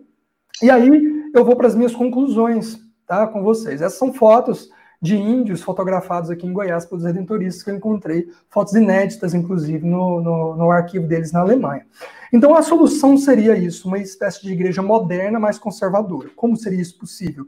Moderna do ponto de vista da tecnologia, da modernização, da ideia de progresso adaptado, mas absolutamente conservadores do ponto de vista dos, dos valores. Então, quais são as minhas conclusões que eu apresento para vocês para encerrar minha fala? A civilização face à modernidade foi um caminho mais seguro para o catolicismo diante das transformações modernas. Tá? Uma vez que o modelo de cristandade medieval, com os domínios políticos e social da igreja sobre os indivíduos e, os estados, embora representasse o passado, não se opunha à modernização e progresso, desde que esses não adentrassem na esfera de valores. Por isso, o uso constante da ideia de civilização, mas nunca de modernidade, claro, até porque o, o termo modernidade é cunhado é, é, é, posteriormente, mas que representa esses valores modernos que a gente está falando. Assim, o catolicismo legitimava-se na era da modernização e progresso, mantendo-se expressamente conservador. Em outras palavras, caminhava em direção ao futuro, progresso, voltando-se para o passado, civilização cristã. Aqui uma foto do senhor Benedito, tá? um, um, um, um ex-escravizado que era muito amigo dos redentoristas em Campinas, na época da foto já com 100 anos de idade, Uh, e a, né, eu estou só ilustrando, na verdade, para trazer um pouco dessas fotografias para vocês. Continuando as minhas conclusões. O conceito de civilização, portanto, desempenha um papel central no modo como o catolicismo se adaptou à modernidade no Brasil. Uma vez que foi por meio dele que a Igreja Católica permitiu se apoiar a modernização do país e dialogar diretamente com o progresso, sem contudo abandonar o seu caráter expressamente conservador. A modernidade brasileira desse ponto de vista, poderia se desenvolver de modo controlado, tornando-se um país moderno, sem contudo deixar de ser cristão, católico e conservador. E por último, aí com essa, padre, essa foto do padre Martin Foner na sua fazenda né, dos redentoristas aqui em Goiás, o projeto de uma, de uma moderna civilização católica, é um, é um termo que eu estou cunhando aqui só para tentar ilustrar o que, que seria isso, ou em última instância, uma espécie de modernidade católica, bem entre aspas, por conta da ideia de modernidade que eu prefiro substituir por civilização ou moderna civilização, se daria, portanto, com a modernização e progresso material esvaziados de conteúdo referente aos valores modernos pelos próprios redentoristas incentivados e instituídos, mas com a conservação dos valores ideais cristãos católicos essencialmente antimodernos. Assim constitui-se aqui, embora conceitualmente paradoxal, um verdadeiro projeto de modernização conservadora. Então, eu encerro, pessoal, com essas conclusões e deixo uh, aberto para a gente discutir aqui no debate. Sei que tem várias questões que a gente pode aprofundar aqui é, sobre essa reflexão de como que a Igreja Católica ou, ou a, a, religião, de uma, maneira, de uma maneira geral, principalmente essa religião mais uh, dentro desse aspecto conservador, lida paradoxalmente, uma relação absolutamente é, dúbia com a modernidade. Agradeço mais uma vez, eh, peço perdão por ter estendido o tempo de fala aqui em pelo menos 10 minutos, mas agradeço mais uma vez ao professor Elton e ao professor JP pelo espaço de compartilhar e debater isso com vocês. Obrigado. Muito obrigado, professor é, Robson, é, por compartilhar conosco. Acredito que isso seja apenas um resumo da sua tese, né? É, é, eu citei antes aí, é, vencedor do prêmio Leila Marash, de melhor tese de doutorado pela Associação Brasileira de História das Religiões, de 2019. Né? Então, parabéns aí pelo seu trabalho, sua pesquisa e por compartilhar aí uma parte é, dela conosco. Eu vou citar rapidamente aqui algumas pessoas que estão conosco. É, o Marcos Manuel, agradeço sua presença, colega. É, o Robson Kaufmann, também é pastor capelão do, do Colégio Antares de Goiatuba. É, o Lucas Daniel, Maximiliano, capelão geral da UBRA, está aqui conosco. A Carita Alves, é, da licenciatura História Campos de Morrinhos, o Diogo, José Oliveira, é, graduação em História da UEG, a Bianca, deixa eu ver quem mais, Rose Noronha, Noronha, perdão, é, novamente a Caritas, Marcos. É, creio que muitas pessoas ainda é, passaram por aqui, a gente percebeu uma movimentação e com certeza muitos vão assistir é, essa live aí é, mais tarde. Muito bem, é, fazendo uma rápida olhada aí pela apresentação dos dois professores, a gente pode perceber é muito presente aí a, a pluralidade, né? Ambos, especialmente nesse sentido, o JP citou bastante, né? É, e a convivência e tensionamento, ambos citaram bastante, e o Robson também. Né? E, de certa forma, uma das coisas que os autores citam a respeito da religião na contemporaneidade é a respeito dos rea, rea, perdão, é, rearranjos, né? que, através da fala do Robson, deu para perceber também como a igreja foi se readaptando, né? se moldando à modernidade e, de certa forma, também é, usando aí a, essa palavra através é, da literatura, né? para ter a sua influência novamente aí sobre as pessoas, os indivíduos, né? E, e, uma das características, estava falando aqui no privado com o JP, é, está presente também na modernidade aí o, o, retorno às raízes, né, que pode se perceber aí é, na sua fala, né, Robson? Sim. É, eu vi agora alguns comentários que o JP colocou, mas eu acho que a gente pode ir colocando aqui para a gente ir debatendo, que eu acho que é ainda mais interessante, né? Mas aí fica a seu critério, Elton, como você quer colocar, né? Às vezes o pessoal ainda tem algumas questões, eu mesmo quero colocar algumas questões para o JP e como que a gente vai fazer a dinâmica do debate, que eu acho que tem muita coisa legal para gente, a gente discutir ainda, né? Eu estou por conta de vocês. Certo, eu só estou procurando aqui umas, umas falas. É, a Bianca fez uma Bianca, a Bianca, eu vou projetar aqui na tela para a gente ver. Pode. Ela diz o seguinte: professor, então é conceitualmente errado chamarmos a atuação católica mais conservadora do Brasil do século XX como ultramontana? Vai fazer um bloco ou a gente pode já, já ir comentando? Acho que já pode, pode reagir. Né? Eu agradeço a, a, Bianca pela, pela questão. Eu acho que é, é, não chega a ser errado, né? mas é importante a gente perceber que o ultramontanismo, é, existe uma interpretação do ultramontanismo na Europa que ela diverge em alguns aspectos importantes da interpretação do ultramontanismo no Brasil. Né?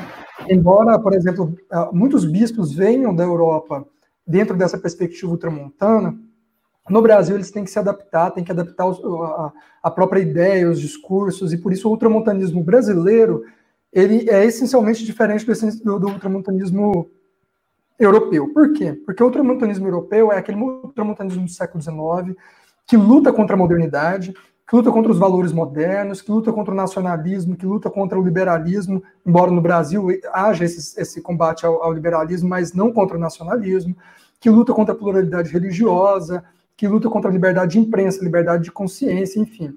Esse ultramontanismo, é, inclusive, que luta contra a modernização, quando a gente pega é, é, é alguns uh, jornais franceses, por exemplo, como o, o L'Univers, que acredita que o, o, o é, tu, é, o, é, o, discurso do universo, né? Que tem no, no livro do. Agora me fugiu o nome, que fala sobre esse processo de modernização na Europa, que o L'Univers, que é um jornal ultramontano francês, chega a publicar que o que Deus não inventou, o ser humano não, não pode inventar. Então, ele defende, por exemplo, a agricultura contra qualquer forma de, de, industrialização, como qualquer invento moderno. Esse é um ultramontanismo, digamos que raiz, né, que vai se desenvolver na Europa de maneira mais dura. Uh, alguns autores europeus, como, por exemplo, Otto Weiss, na Alemanha, é, chega a dizer que existem pelo menos três fases do ultramontanismo. Esse ultramontanismo mais radical, ali em, em Gregório XVI e Pio IX, o ultramontanismo de transição, que a gente pode enxergar em Leão X, é, que começa a fazer um, uma espécie de negociação, uma vez que a Igreja Católica não consegue se impor diante do processo de, é, de modernidade ou de imposição do mundo moderno que vai acontecendo ao longo do século XIX, em todos os seus aspectos, do político ao tecnológico, dos valores. E, por fim, uma terceira fase, que vai principalmente ali com, com Pio X, né, de uma igreja católica que para de combater, é, do ponto de vista institucional, aquilo que é fora dela para combater o, o, interno, né? O combate que a gente pode colocar aí, por exemplo, ao, ao, modernismo católico, né? Que é as pragas modernistas colocadas por Pio X. Então, eu diria que no Brasil, primeiro, existe um ultramontanismo diferente da Europa, mas no século XX já faz parte esse ultramontanismo, com algumas, alguns raros bispos que advêm do século XIX, como é o caso de Goiás, por exemplo, Dom Eduardo Duarte Silva, que é formado ali no Vaticano I, que tem toda aquela, aquela ideia ultramontana, chega no Brasil, se adapta, mas vai se arrastando até ali, meados da década de, de 1910, 1915, até quase 1920, com uma ideia ultramontana já é, a brasileira. Depois dele, em Goiás é, especificamente, não há bispos ultramontanos a bispos conservadores, como o caso de Dom Prudêncio, que combate ferozmente o, o, o, o protestantismo, que faz uma série de, de, de arranjos né, conservadores junto com os redentoristas nessa mesma época, como é o caso dos redentoristas também, mas eu não chamaria os redentoristas e o próprio Dom Prudêncio de ultramontanos. Tá? Aí é, eles não partilham mais desse movimento institucional que praticamente se esgota ali é, com, Leão, com, com Leão XIII e com Pio X tem ali uma pequena reverberação interna para a Igreja Católica. Tá? Então eu não diria que é errado, mas eu acho que precisa ser revisto dependendo de caso a caso, porque pode ter bispos aí, por exemplo, é, que eu sei que a, a Bianca participou do nosso minicurso nos outros eventos, eu sei que acho que é da Paraíba, né? Piauí, ou, Piauí, ou Piauí. Então, é, que aí, dependendo do bispo que você está você tá analisando, ele pode ir ao longo do século XX arrastando alguns valores ultramontanos. Então é preciso analisar, mas eu não diria que é errado, mas precisa ter cuidado e localizar muito bem o objeto quando a gente vai falar de ultramontano, tá? No século XX, especificamente. Você quer comentar JP, alguma coisa? JP quer não, comentar? Não, não, não. Não, não, sobre essa parte específica, não. Tranquilo. Tá, tá bacana. Eu, eu, eu tô aprendendo, inclusive.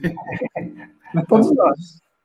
Certo. Eu vou colocar aqui também é, uma fala do, perdão, aqui do, do Marcos.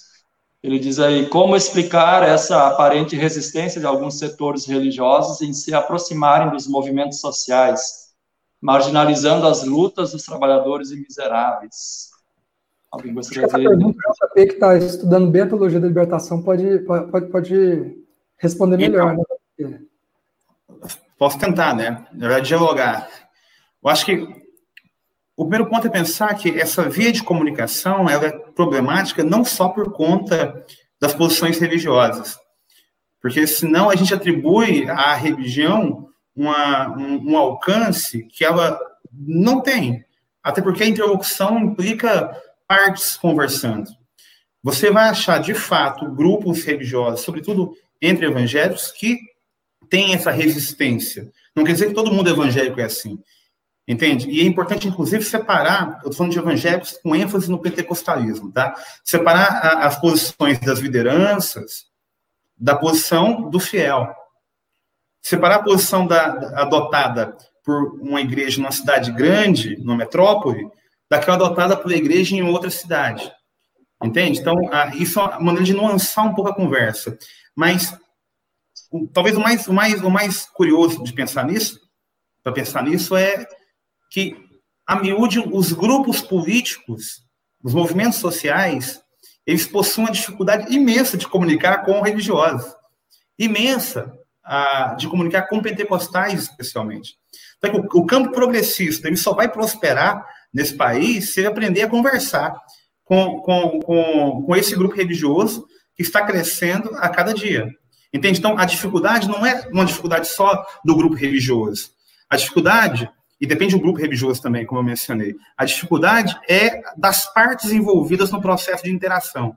De maneira que não tem como você ignorar que alguns desses grupos políticos, por conta de leituras que eu diria a, a simplificadoras, preconceituosas, não, não, não tem essa disposição para ir lá, para conversar, para, enfim, tentar estabelecer algum tipo de diálogo. Foi, foi, fez sentido? Foi claro para vocês? Mas eu só acrescentaria ainda, é, é, Marcos, Manuel, é, o fato de que, por exemplo, no caso da Igreja Católica, é muito difícil a gente ver esse tipo de aproximação nesse aspecto é, da luta social, da revolução, nesse aspecto mais político, antes do Vaticano II e antes da teologia da libertação.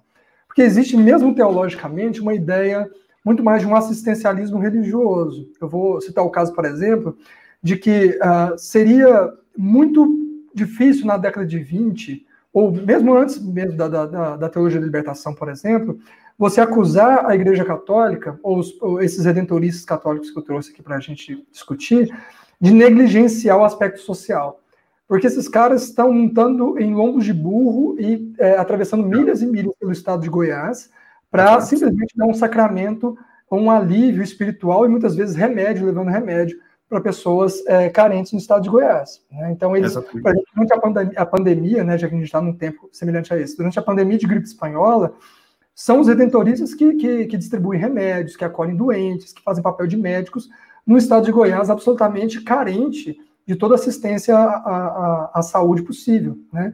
Então, existe um papel social muito relevante que eles vão desenvolver, é, mas que não é o aspecto social político ou politizado que a gente vê na teologia da libertação. Então, se você virasse para um padre, fosse possível a gente virar para um padre dessa época, e dizer, olha, a Igreja Católica abandonou os pobres, a Igreja Católica não luta pelos pobres, ele ia pular dessa altura. Porque fala, mas como não? Né? Olha o que a gente faz pelos pobres. Não faz nada para tirar eles da pobreza.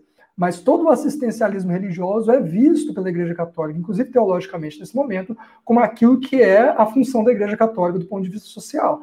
É só a teologia da libertação lá na década de 70, final da década de 60 para 70, é que vai reverter isso, o assistencialismo, no apoio às transformações sociais. Aí, ou seja, Mas, antes disso, é, é, muito difícil você, você fazer essa leitura é, no caso específico da Igreja Católica.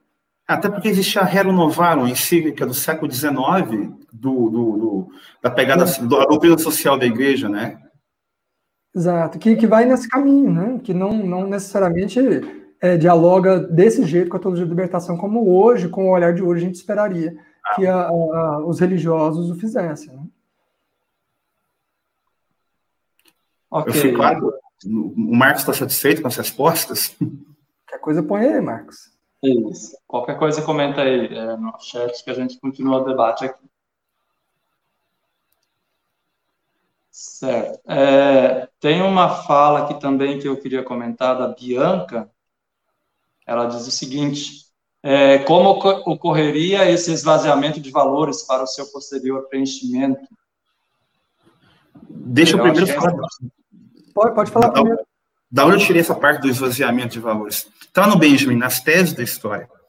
E depois quem discutisse é o Michel Louvi. Eu até mandei um, um, um, um recorte de uma obra do Louvi que eu estou vendo recentemente, chamada Revolta e Melancolia, o romantismo na contracorrente da modernidade.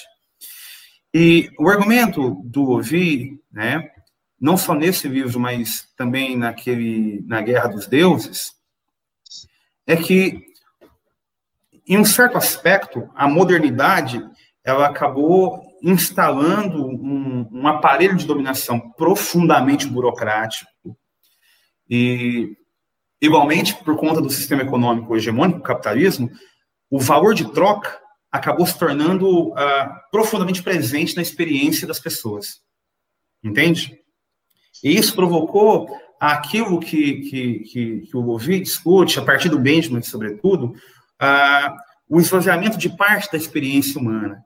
Né? A experiência tornou-se mais, ah, como se fala, ah, mais impessoal. A vida tornou-se mais impessoal no mundo capitalista. Entende? O sentimento de comunidade, a experiência gregária pré-moderna foi derretida pela modernidade, especialmente pelo sistema capitalista. Né? A modernidade é destradicionalizadora, e a força da modernidade mais destradicional, destradicionalizadora é o capitalismo, porque ele a, ah, transforma profundamente os arranjos sociais. E cria uma nova ordem, uma ordem que tende a ser impessoal, uma ordem onde o valor de troca é o valor mais importante, e é justamente isso que gera essa experiência ah, de, de, de, de tempo vazio, de vida vazia, entende? Que acaba, por outro lado, ah, produzindo a necessidade de novos preenchimentos. Ou seja, se a modernidade ela esvazia alguma, algum aspecto da experiência humana, aquele espaço vazio vai ter que ser preenchido por alguma coisa, seja boa ou ruim. E a religião ela acaba atuando também nesse sentido.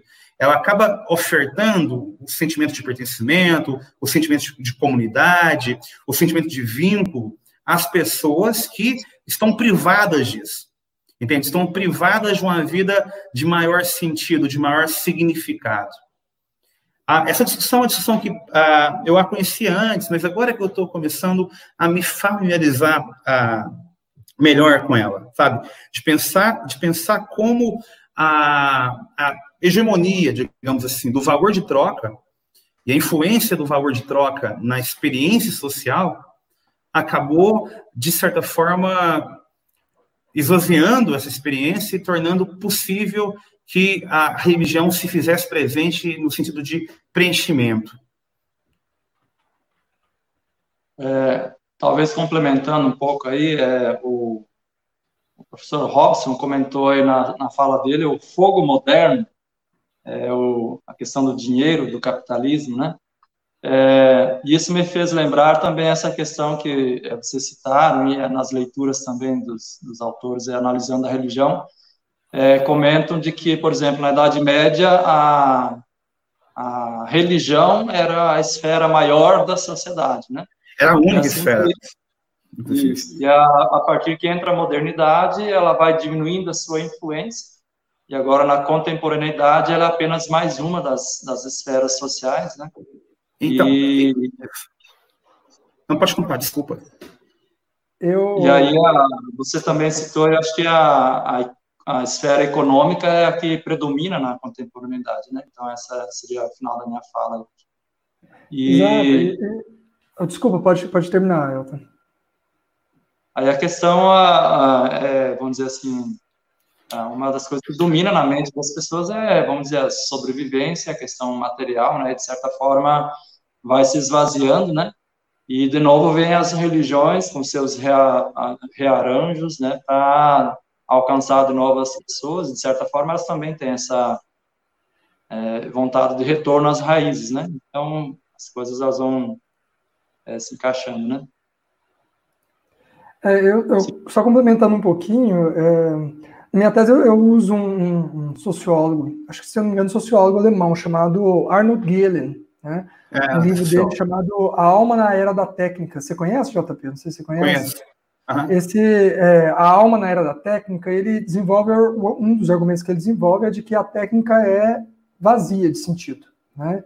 Então, uh, por isso é, é, é, possível, por exemplo, que a modernidade ela nasça utilizando a técnica, né? Portanto, os elementos técnicos, tecnológicos, a evolução tecnológica, a modernização técnica, a partir de certos valores advindos do iluminismo, da ideia de progresso, etc. e tal, mas é, é, perfeitamente possível que a Igreja Católica esvazie esse sentido e preencha com outro, uma vez que a técnica é vazia, né? Por isso que é, é interessante essa, essa, esse argumento dele, porque a técnica ela, ela não tem valor em si, ela é preenchida de valores a partir uma, da, da, forma como você utiliza, né?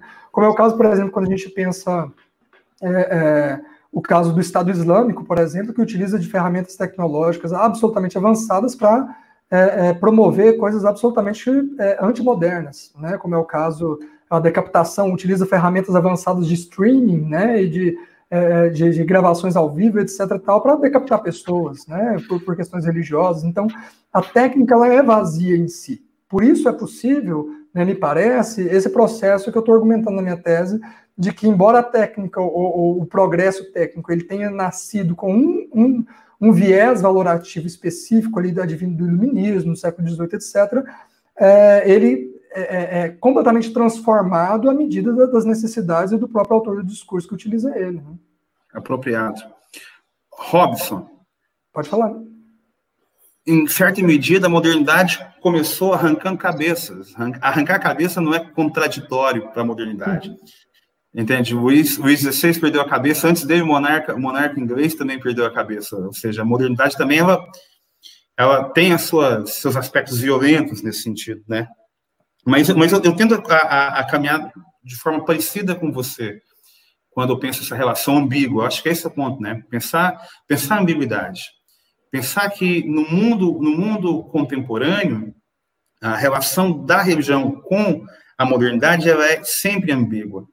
Se de um lado a técnica moderna ela interessa, do outro lado, aspectos mais substanciais, mais substantivos dessa modernidade especialmente aqueles que são, digamos, mais críticos, ou que colocam em, em, perspectiva crítica a tradição, eles tendem a ser rejeitados.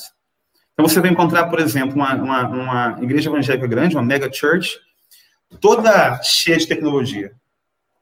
Essa, essa igreja, pensando na igreja neopentecostal, ela vai absorver uma série de discursos do mundo extra-religioso que são discursos modernos que vão ser vertidos para o mundo religioso. No caso, a teologia da, da, da, da prosperidade. Entretanto, quando a gente pensa na moral e na maneira que a modernidade lida com a moral, eles vão assumir uma posição conservadora. É, são essas ambiguidades né, que eu acho que, que são interessantes de, de, de ser ressaltadas. Né, para que, que a gente não caia numa simplificação de imaginar que ou a igreja rejeita, seja, ou religião de maneira geral. A gente está falando um pouco de igreja porque a gente está pensando no nosso lugar religioso. Mas uhum. a gente precisa, então, modular a ideia de que, e superar a ideia, na verdade, de que a, a, a religião rejeita completamente a modernidade, ou ela aceita completamente, entende? Ou seja, alguns aspectos do mundo moderno vão ser apropriados, outros vão ser rejeitados pelo mesmo grupo religioso, inclusive. Ah, legal. É, fazendo uma citação de Pierre Sanches aqui, ele diz: a religião está presa no redemoinho da cultura e identidades. É, no mesmo texto, inclusive, né? Exatamente. Rapaz, eu tinha preparado a citação, coloquei a citação no final do meu slide, você faz a citação no início da sua fala. Queimei um slide meu. Mas eu não, não vi esses slides, tá? Não, não vi problema, é, não tem problema, não. Eu gosto muito daquele texto. Na verdade, a antropologia é uma área bem interessante, sabe, para explorar um pouco, para ampliar um pouco o nosso entendimento de religião. Eu não sei como é que acontece com o Robson, mas acontece muito comigo. Às vezes a gente pensa a religião muito no sentido doutrinário, abstrato, e ignoramos questões tipo cotidiano religioso. cotidiano de pessoas religiosas, a prática religiosa. Entende? É, Se a gente fica. Esse é o meu medo, na verdade, JP, da, da, da, da discussão muito teórica e às vezes sociológica nesse sentido é, é, é mais teórico, conceitual da religião, que perde seu aspecto prático, né? Seja, é, de, de, olhar a prática em si, as pessoas, como elas lidam com, com, com a religião de fato, né? Como a experiência, inclusive, é contraditória na vida delas. O, o sujeito é cristão, mas aquele, a, a, gente não pode imaginar um cristão como um, um modelo ideal que realmente existe sabe? Uhum. Então, a antropologia, nesse sentido, especialmente quando se faz o uso da etnografia, eu usei um pouco de etnografia no doutorado, é, é muito interessante, sabe? Porque você aproxima um pouco da realidade uh, prática. É, é interessante isso, por exemplo, no caso da religiosidade popular, né? A maneira como a, a sociologia da religião no Brasil, por exemplo, desenvolveu conceitos e, e, e tipos ideais da religiosidade popular que é, menosprezam, não tem outra palavra, completamente a, a, a prática cotidiano religioso, a ponto de se desenvolver no Brasil a tese de que uh, as pessoas da, da, da, religiosidade popular, portanto, daqueles que não, não praticam uh, o catolicismo oficial, romanizado, litúrgico, eles têm uma fé meramente é, é, localizada na festa, ou seja, saiu da festa, eles não são mais religiosos. Ou seja, é, diminui completamente a prática cotidiana religiosa, que muitas vezes está ligada ao cotidiano de fato, e muito, não tanto ao, ao além, mas ao cotidiano, mas que são práticas religiosas, né? E negar isso em prol de uma ideia de que só é religioso quando está celebrando, celebrando liturgia é negar a realidade propriamente histórica dessas pessoas religiosas, né? Exato. É, é fazer de um padrão ou de um aspecto da religião o aspecto ah, exclusivo. Exato. Bom, eu vou usar uma fala do, do JP, que ele mandou no. Eu não lembro agora se foi aqui no, no público, no privado. Ele diz: é muito pouco tempo para tanta coisa. Né? Nossa, é, eu tentei sintetizar o máximo que eu pude. É, nós pensamos em falar uma hora e meia, já estamos duas horas aqui ao vivo. É, a gente não viu o tempo passar, né? Então, tanta não, coisa que, é, é que a gente pode é, citar, debater, é, e fazer uso dos historiadores da religião, dos sociólogos, dos antropólogos, para analisar, compreender e observar é, a sociedade, o indivíduo e as instituições, como eu mencionei. Bom, pessoal, eu vou encaminhando para o final aqui, é, eu vou só fazer umas, umas palavras, eu passo para vocês ir para o último comentário e o tchau, né? E só comentar de que nós podemos perceber na, na fala dos professores é, nos comentários dos, participantes aí também, é, e perceber que é, o nosso debate que teve muito a ver com a proposta, né, com a pluralidade, os, a convivência, os tensionamentos é, da religião na contemporaneidade. E eu vou repetir o que eu disse lá no começo, aos professores, a gente colocou lá uma introdução à paisagem religiosa na contemporaneidade, então, aqui a gente já fez uma, uma boa introdução, né? E que tem um debate muito grande e a gente percebe nos professores uma grande contribuição é, nesse aspecto. É, citar, assim, bem rapidamente que a teoria da secularização, é, através das evidências empíricas, ela a forma mais dura, né? Ela é, se enganou a respeito do, do, da extinção da religião, né? Ela está enganou, presente. inclusive, na Europa, diga de passagem. E o ser humano ela está convivendo aí com a ciência, com a tecnologia, com a subjetividade. Quem sabe a gente continua esse debate citando esses aspectos aí. É, continua sendo um ser religioso, né? Aliás, o pluralismo religioso é uma evidência de que é, os vários caminhos religiosos estão aí, né? Certo? Então, muito obrigado, professores. Uma última palavrinha aí, vocês gostariam de fazer? JP, JP. pode começar. Já eu, eu, manifesto mais uma vez meu sentimento de, de, de, gratidão, sabe? Fico muito contente de poder discutir com vocês, com o Elton, com o Robson. Robson é parceiro, amigo de discussão há, há um bom tempo, né? Nosso grupo, inclusive, é muito maior do que só nós dois. E Tô, tô disponível para trocar ideias. O meu contato, eu vou colocar meu contato depois no, no, YouTube para enfim, trocar experiência, porque a discussão é bastante, bastante ampla e o tema religião, sobretudo agora, é um tema muito quente. Então, quem deseja pesquisar religião tem um, um campo imenso, né, no nosso contexto em especial.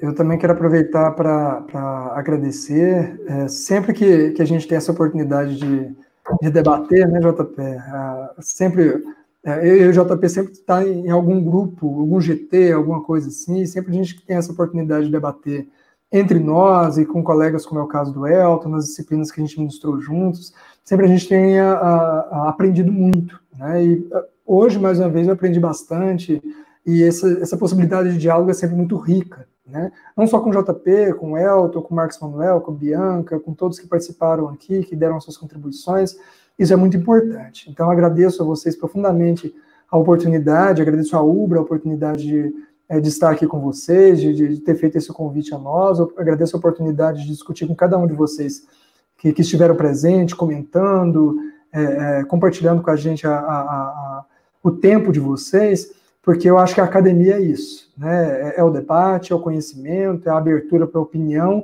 e para, para além da opinião, o conhecimento é, é, é, que não se fecha, no caso da religião, aos, aos, conceitos religiosos, mas também não, não os despreza nem menospreza. Então, muito obrigado pela presença, pelo carinho de cada um de vocês. Elton, mais uma vez, obrigado pelo convite, obrigado pelo espaço.